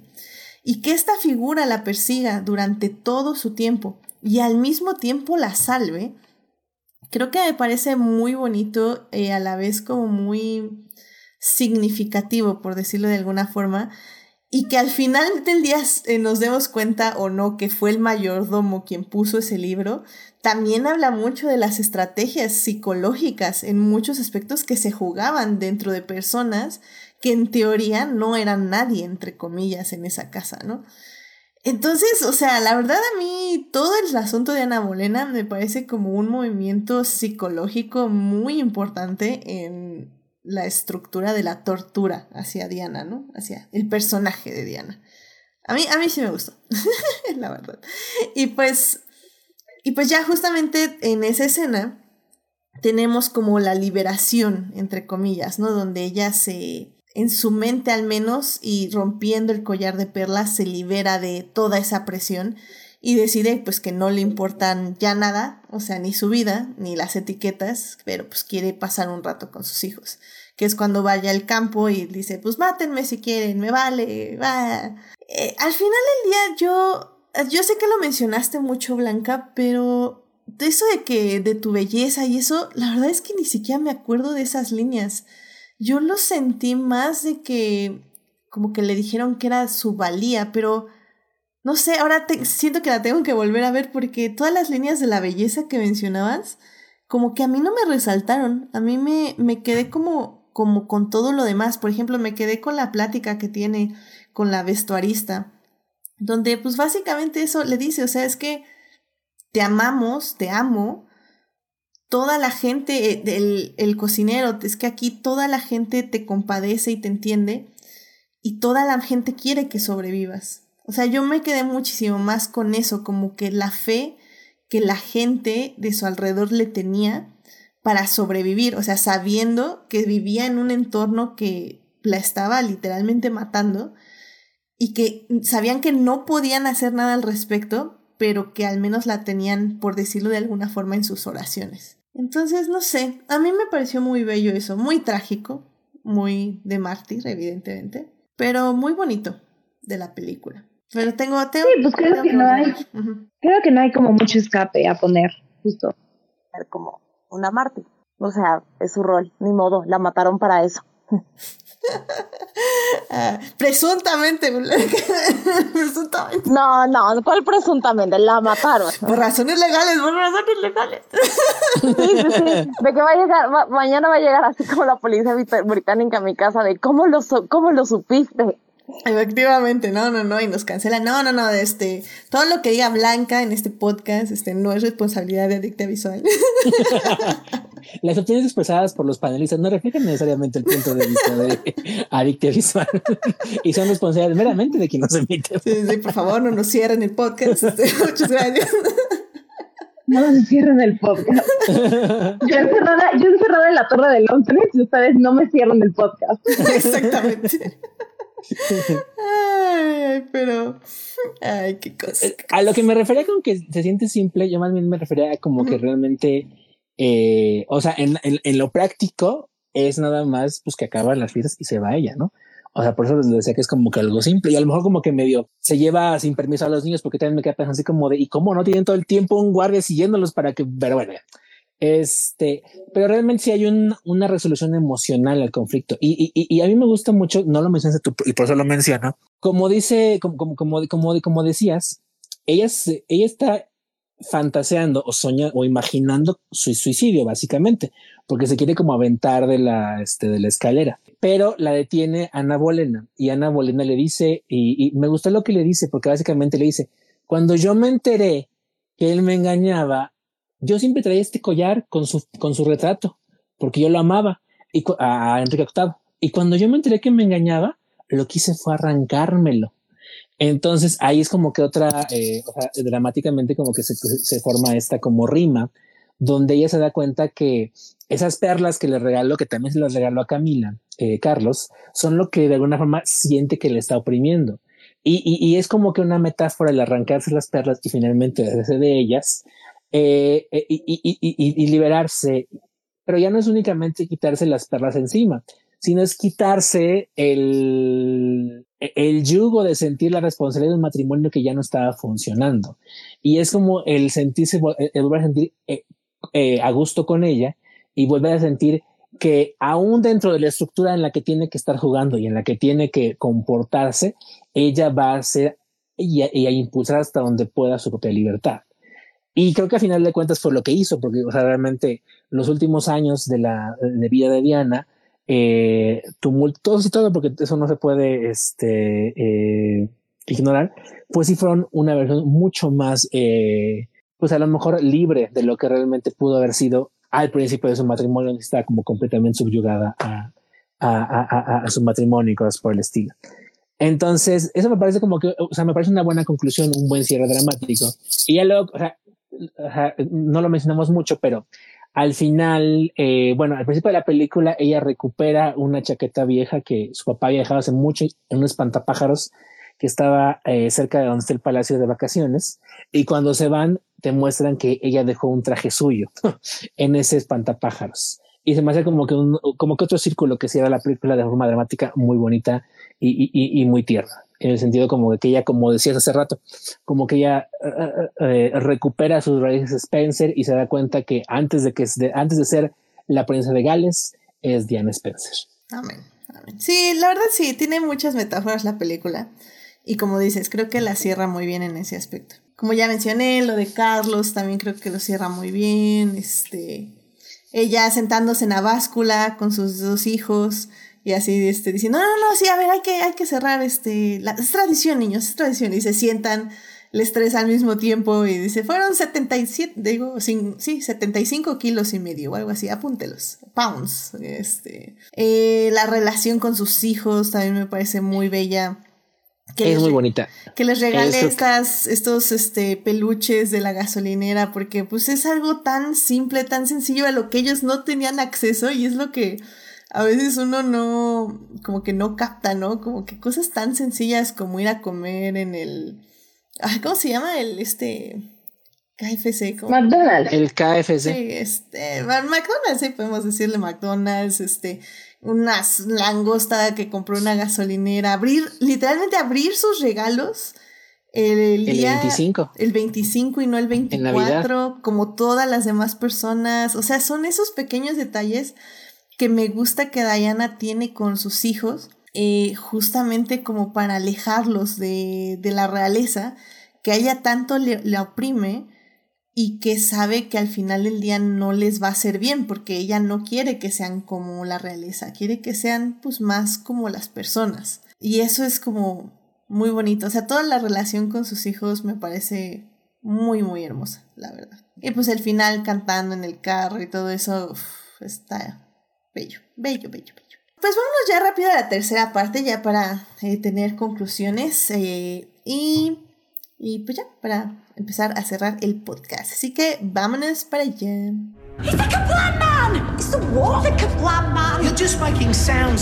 Muy bien, pues ya estamos aquí en la tercera parte para seguir y terminar de hablar de Spencer, esta película que está ahorita en cines y que también la pueden ver en medios alternativos.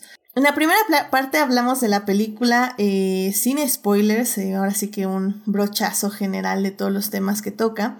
En la segunda parte ya hablamos de ciertas escenas que, y cómo se manejaron durante la película en sus tonos. Y pues ahorita en esta tercera parte, yo, yo, de hecho me gustaría preguntarle a Blanca, por si no nos han escuchado en las otras dos partes, este, Blanca no le gustó la película. Eh, por lo que tengo entendido, Blanca sí fue muchísimo más justo por usar a Diana en general por los tonos eh, que le dieron a su personaje. Pero me gustaría saber, yo sé que mencionaste que no has visto mucho cine últimamente, pero bueno, al menos este pasado año. Pero yo creo que sí ha habido como más historias, ¿no? Acerca de mujeres y de sus emociones y cómo el entorno las oprime de cierta forma, ¿no? Y si bien es algo que creo que se explora mucho más en el terror, creo que también ha habido como ya muchas ficciones acerca de estas historias y como ya mencionábamos, este, yo de United States versus Billie Holiday y también decía Chris de, ay, ¿cómo, cómo mencionaste Chris? Es la de Jul, Judy. Judy. Judy. Judy. Eh, ¿Cómo has visto este cine que está virando un poco hacia estas historias? Creo que me parece, o sea, muy positivo, como, ay, es que no sé, el rol de la mujer siempre en los medios de comunicación ha sido todo un tema que siento yo que tiene fluctuaciones, o sea, tampoco creo que es algo tan nuevo como de repente hablar de todas estas historias, pero, pero se me hace muy relevante que esté sucediendo ahorita, después que no había sucedido en un buen rato y que lo esté haciendo como eh, con el momento único de los discursos que están sucediendo ahorita y que creo yo que son como los más civilizados eh, que hemos tenido hasta este punto de la historia y que espero que sigan mejorando de cómo tratar a una mujer o cómo recuperar historias de injusticia y decir como, a ver, esto hicimos mal, no podemos volver a hacerlo. O sea, creo que eh, uno de los ejemplos más claros de cultura popular quizás sea el documental de Britney Spears, que pues finalmente la liberó a ella también, ¿no? De, de todo el problema que traía. Entonces, o sea, me parece interesante y me parece como muy positivo siempre y cuando no se esté cayendo justo en la romantización de los dramatismos, o sea, siempre y cuando lo se esté haciendo no por, pues, o sea, no voy a decir que por vender, porque saludos al capitalismo, pero siempre y cuando no se intente hacer justamente para romantizar o martirizar a un personaje y decir como, miren todo lo que sufrió y salió adelante. O sea, como que justo ese tipo de discurso siento que no aporta mucho hacia la línea narrativa de un feminismo de mejorar, pero, o sea, creo que en general está padre y está interesante que se estén trayendo a todos esos personajes tratados injustamente y decir como, a ver, no podemos seguir repitiendo los errores del pasado.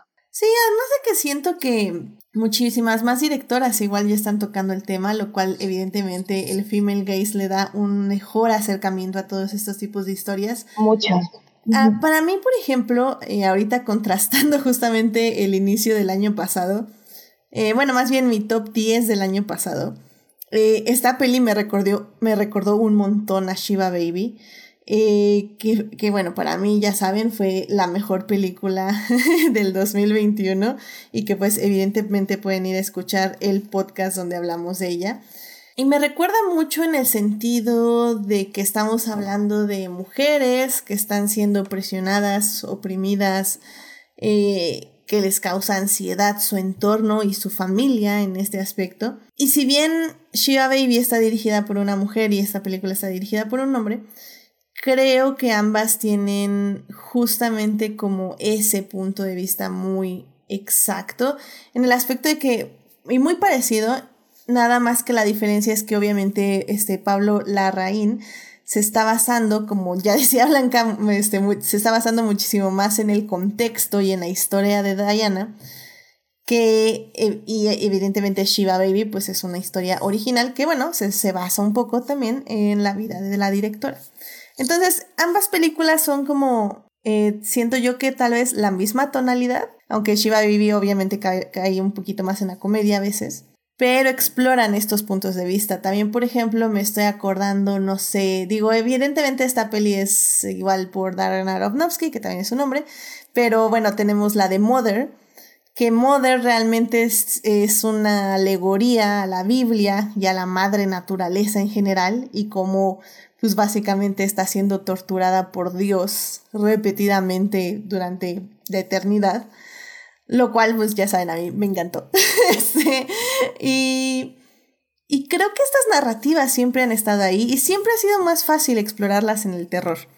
Porque el terror te da más ese sentido de liberación. El, sentido de liberación, liberación es más marcado. O sea, en Shiva Baby lo entiendes por la progresión de la película pero en el terror, evidentemente, después de tanta tensión, tanta ansiedad, ver que tu personaje femenino respire y vea la vida de otra forma, siempre va a ser muchísimo más marcado. O sea, me acuerdo, no sé. Digo, no es lo mismo, pero yo mencionaría tal vez Ready or Not, que también es una peli de terror. Igual la, la heroína tiene que terminar toda la familia que le rodea. Entonces también está como interesante en ese aspecto. Y pues Chris, no sé si tengas algo que, decir al respecto de ese tema y, cómo, cómo ves cómo avanzan, va avanzando el cine en este aspecto. Pues sí, o sea, al final de, como, como, comentaban, o sea, ha sido como que, creo que lo más padre que se, bueno, lo más eh, bueno que se ha visto en los últimos años ha sido que no únicamente hemos visto a más personajes femeninos en pantalla, sino detrás de la pantalla, ¿no? Dirigiendo, que es como lo que mencionabas. Y por ejemplo, está haciendo memoria y, checando, y por ejemplo, pues el año pasado fue eh, mi, dos en uno con, con, con, con Chloe Shao, ¿no? Y con, con, lo que hizo tanto en, en Nomadland como en Eternals, y, y, en ambos casos creo que ambas películas, aún por muy dispares que sean y aún por muy eh, aparentemente disonantes que puedan ser, tanto en sus propósitos como en sus eh, estilos de producción y cosas por el estilo, pues reflejan muy bien eso, ¿no? Como que todo el tipo de, de, narrativas que puedes contar de una manera, de una manera diferente. Tampoco te lo fue muy bien y es otro blockbuster también, ¿no? Pero me está acordando porque apenas hace poco vi el, el documental de cómo se hizo. Eh, de Black Widow, que también fue dirigido por Kate Shonland, que fue este, la primera mujer que dirigió en Marvel sola, por así decirlo, sin un co-director que, que le acompañara.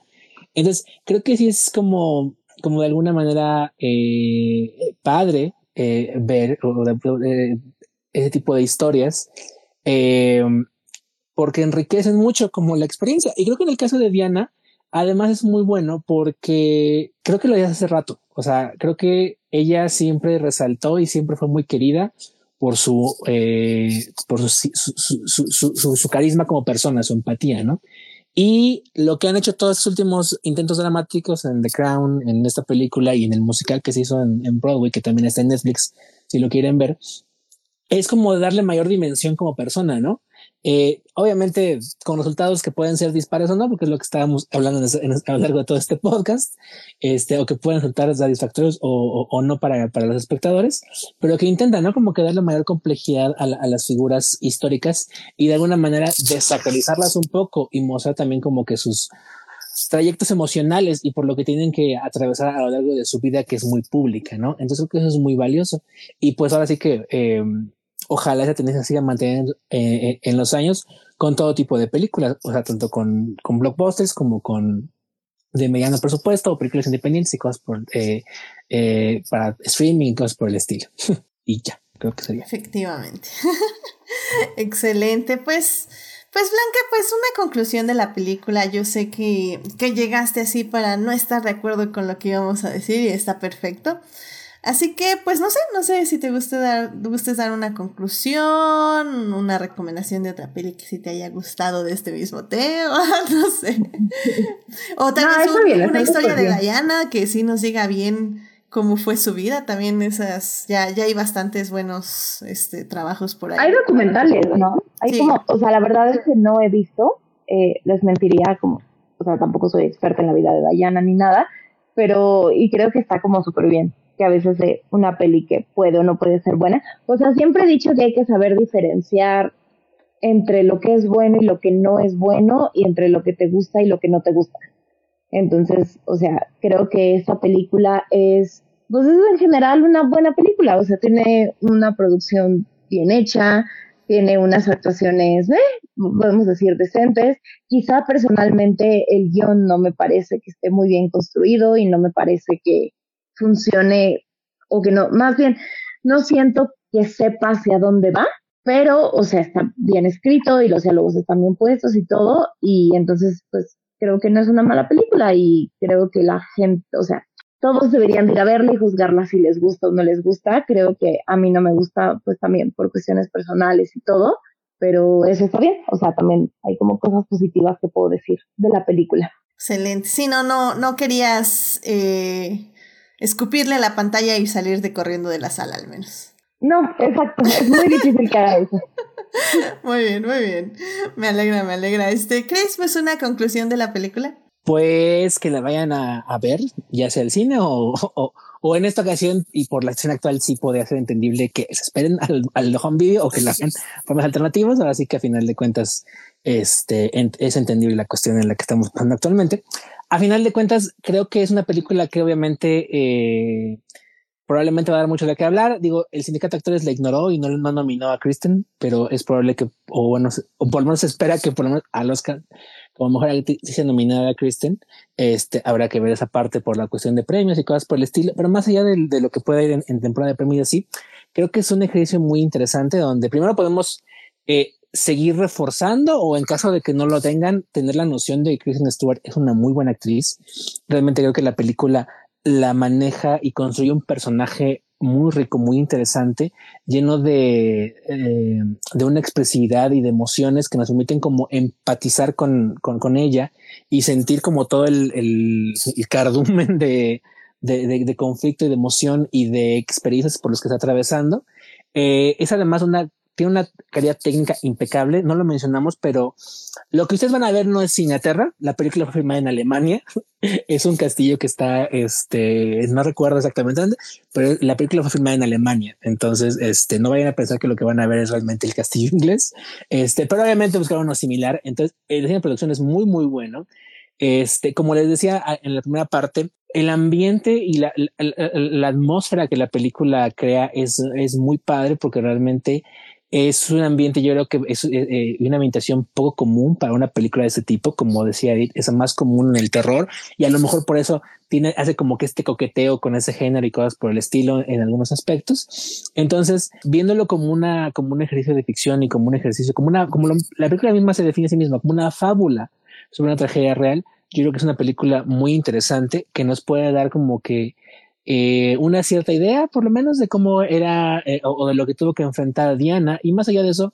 la reflexión que hace sobre cómo las personas pueden enfrentar situaciones para las que no están preparadas y tener que lidiar con ellas, no en, el sentido de cómo la resuelven, sino en el sentido de cómo salud mental se ve impactada por y hasta física se ve impactada por las situaciones. Creo que es un punto muy interesante y es lo que a mí me haría como que decirles que si la quieren ver y jugarla con sus propios este, ojos, lo hagan porque realmente creo que lo hacen de manera muy eficiente y de un, en, un estilo un tanto inusual a lo mejor para el género.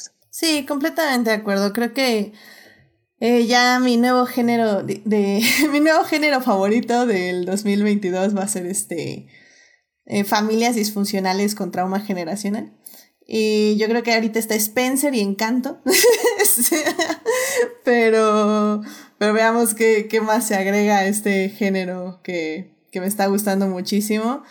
Ah, acuérdense que mi otro nuevo género es. Ah, es que el, el, nombre es bien corto, entonces por eso se me olvida. Es como. Que eran mujeres asesinas, traicionadas por su compañía, reclutan a una joven a la que tendrán que enseñarle y defenderla, enseñarle el arte de, la de hacer asesinas y defenderla en contra de quienes la buscan para matarla. Ese es mi otro nuevo género preferido. Ojalá haya más películas de esas este año, a ver, a ver qué nos trae el 2022. Pero bueno, este... Pues sí, pues Spencer, la verdad a mí también me gustó muchísimo. Ahorita está literalmente en mi número uno del año. Digo, también no es como que he visto muchísimas películas este año. Yo creo que nada más unas 10 del 2022. Pero bueno, ya está ahí y, yo creo que sí se va a quedar en el top 10 al final de este 2022 porque sí me gustó mucho. Sinceramente, ese son el tipo de películas que para mí me proponen algo narrativamente de forma cinematográfica y que el guion a mí también me funciona muchísimo, sobre todo porque tiene muchos paralelos, muchas, eh, muchas viñetas donde puedes ver la evolución del personaje eh, que tal vez sí son un recurso fácil al final del día, pero que funciona. Y sinceramente, si funciona y si se hace bien, pues a mí me, me parece excelente. Sinceramente, eh, me gustó mucho la actuación de Kristen. Como bien dice Christopher, hay que acostumbrarse un poquito, pero ya que uno le agarra después de los cinco minutos, yo creo que ya te vas con ella toda la película y te comprometes 100%. A mí me encantó, los vestuarios están increíbles, como digo, hay muchos detalles en la actuación de todas las personas que están ahí involucradas.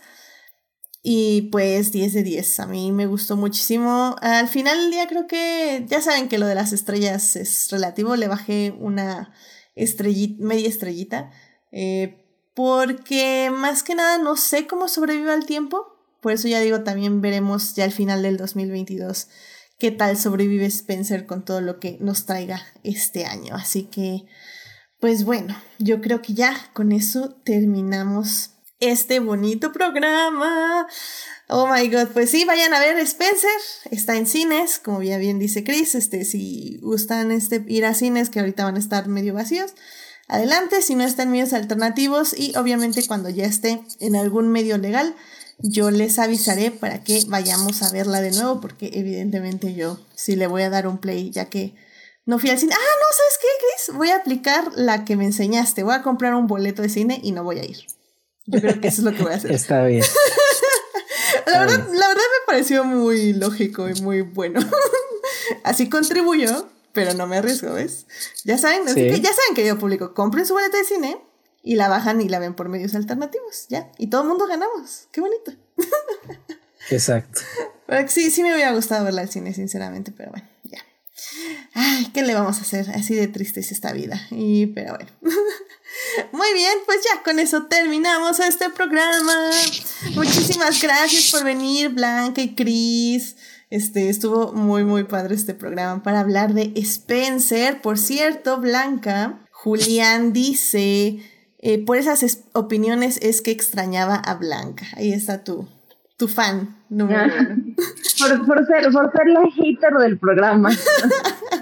no, no, nos traes una opinión diferente. no, no, aquí no hay Aquí no hay haters, bien, bien dicho. Aquí no hay haters, nada, gente con otras opiniones, que es muy válido. Mientras no sean discursos de odio, todo está bien. No, por favor, eso sí los pateamos. No, no, no, es que como te estabas eh, comparando mucho con señora conservadora, me dio miedo por un momento, pero le dije, no, no, no, estamos usando ahí mal esa comparación, vamos a decir que Blanca es, em, es que tradicionalista tampoco. ¿Qué, qué te podemos decir, Blanca? Eh, no sé, yo tampoco me encuentro objetivo. No, no estoy muy segura, la verdad, yo tampoco. No estoy muy segura. Señora que difiere del mainstream, vamos a decirle. Ándale. Ah, no, porque eso suena como super hip, como ancianes hipster. Pues, pues, es que es lo que es acá.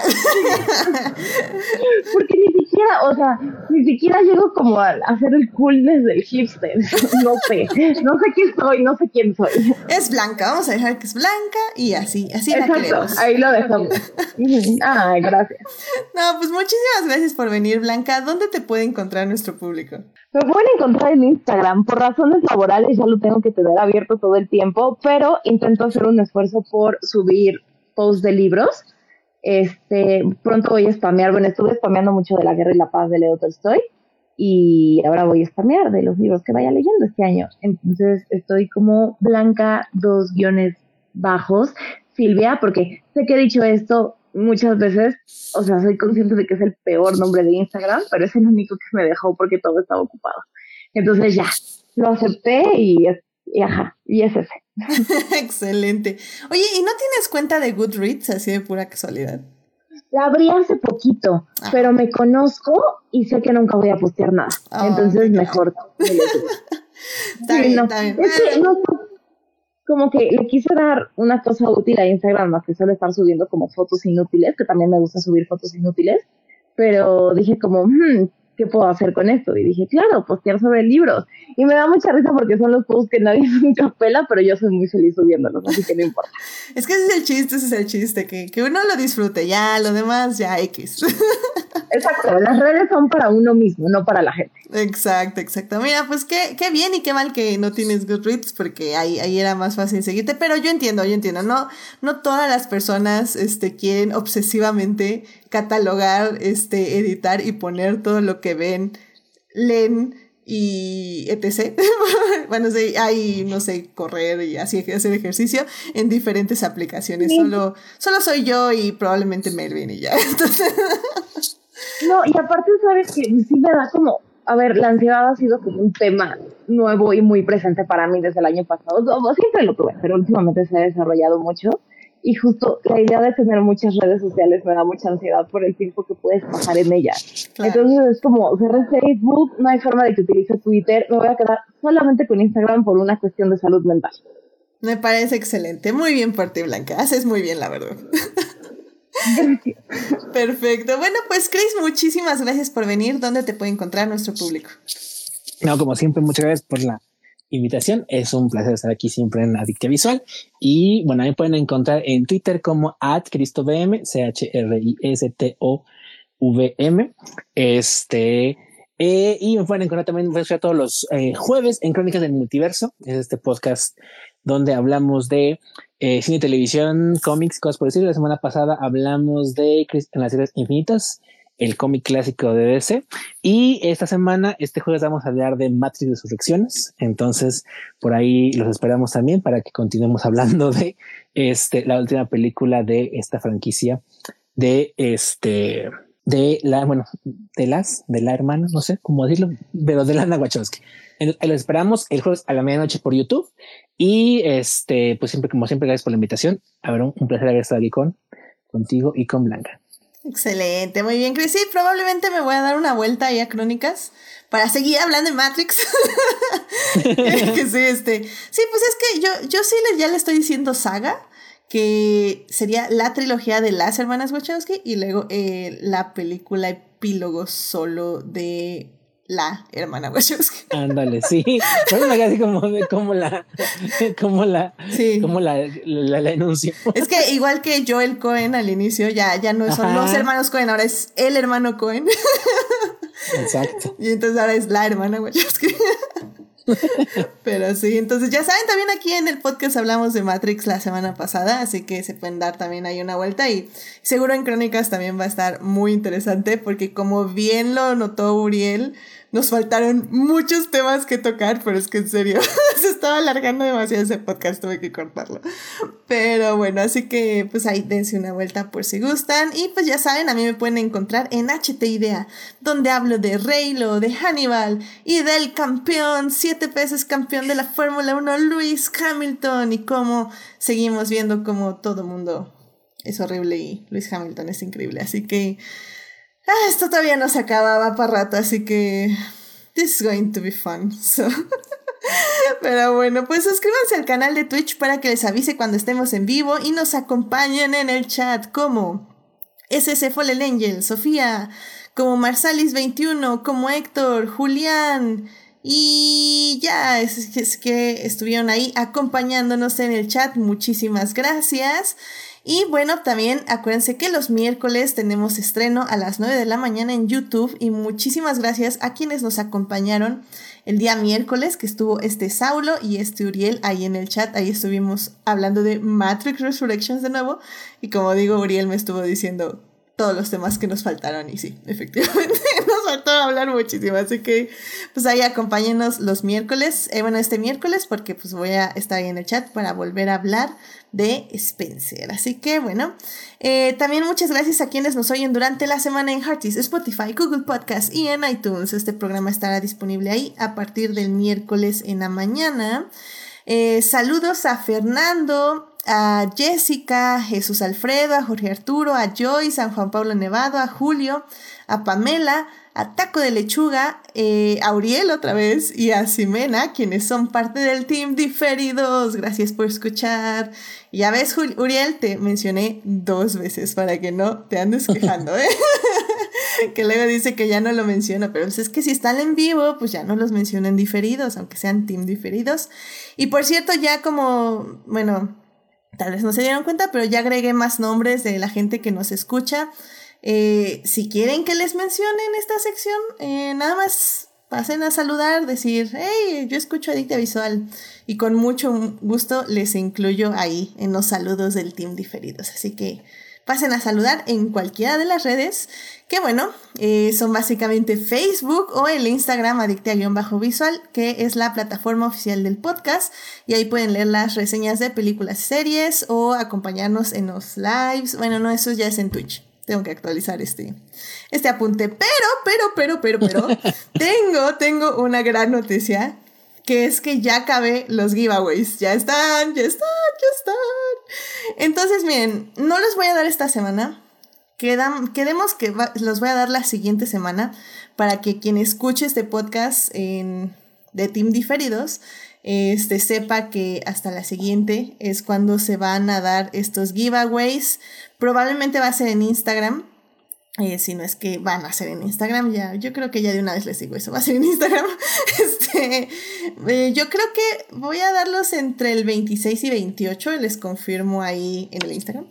Y pues ya, yo creo que esta semana los anuncios, así que si quieren ganarse unos DVDs, no, que tengo DVDs, no, creo que son puros Blu-rays. Eh, y pues los monitos de crochet que les hice, pues ahí van a tener que participar. Va a haber preguntas, básicamente yo creo que del programa 100. Y a ver qué otra cosa nos inventamos. Así que pues vayan a darle un repaso al programa 100 por si las moscas. y para que se ganen estos bonitos giveaways. Bueno, pues la próxima semana vamos a hablar de Dexter New Blood, que es la serie eh, sobre este asesino serial que básicamente fue un epílogo eh, fue como la novena temporada. Después de ocho temporadas eh, con más bajos que altos, el showrunner original de las primeras cuatro temporadas dijo quiero terminar la serie de otra forma y llegó y la terminó y a mi parecer lo hizo muy bien. Hay mucho que decir al respecto, evidentemente vamos a checar las ocho temporadas. y sí, ese programa va a ser un problema porque yo creo que también va a ser como de dos horas y media. Y ya dice Julián ahí en el chat, dice, algún día romperás las tres horas, algún día. Esperemos que no sea el próximo lunes, lo voy a intentar mucho que no sea, pero pues sí vamos a hablar de ocho temporadas y una nueva temporada, así que a ver qué sale, a ver qué sale. Y va a haber muchas invitadas, así que, que se apuntaron desde hace como 40 años, así que va a estar, va a estar padre. Eh, dense ahí una vuelta, más bien escúchenos el lunes en Twitch y el miércoles en YouTube.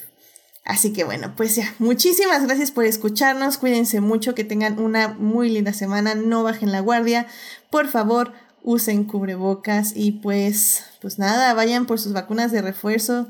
Este, creo que no nuestro demográfico, 50 años más, pero lleven a sus papás, sí, mamás. Un poquito lejos todavía.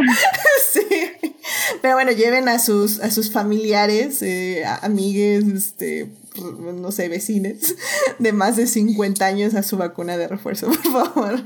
Pero bueno, estamos en eso. Ahí vamos, ahí vamos, poquito a poco. Pero bueno, muchísimas gracias Blanca, muchísimas gracias Christopher por venir. Cuídense mucho, nos estamos viendo. Bye bye. Gracias, bye. Bye.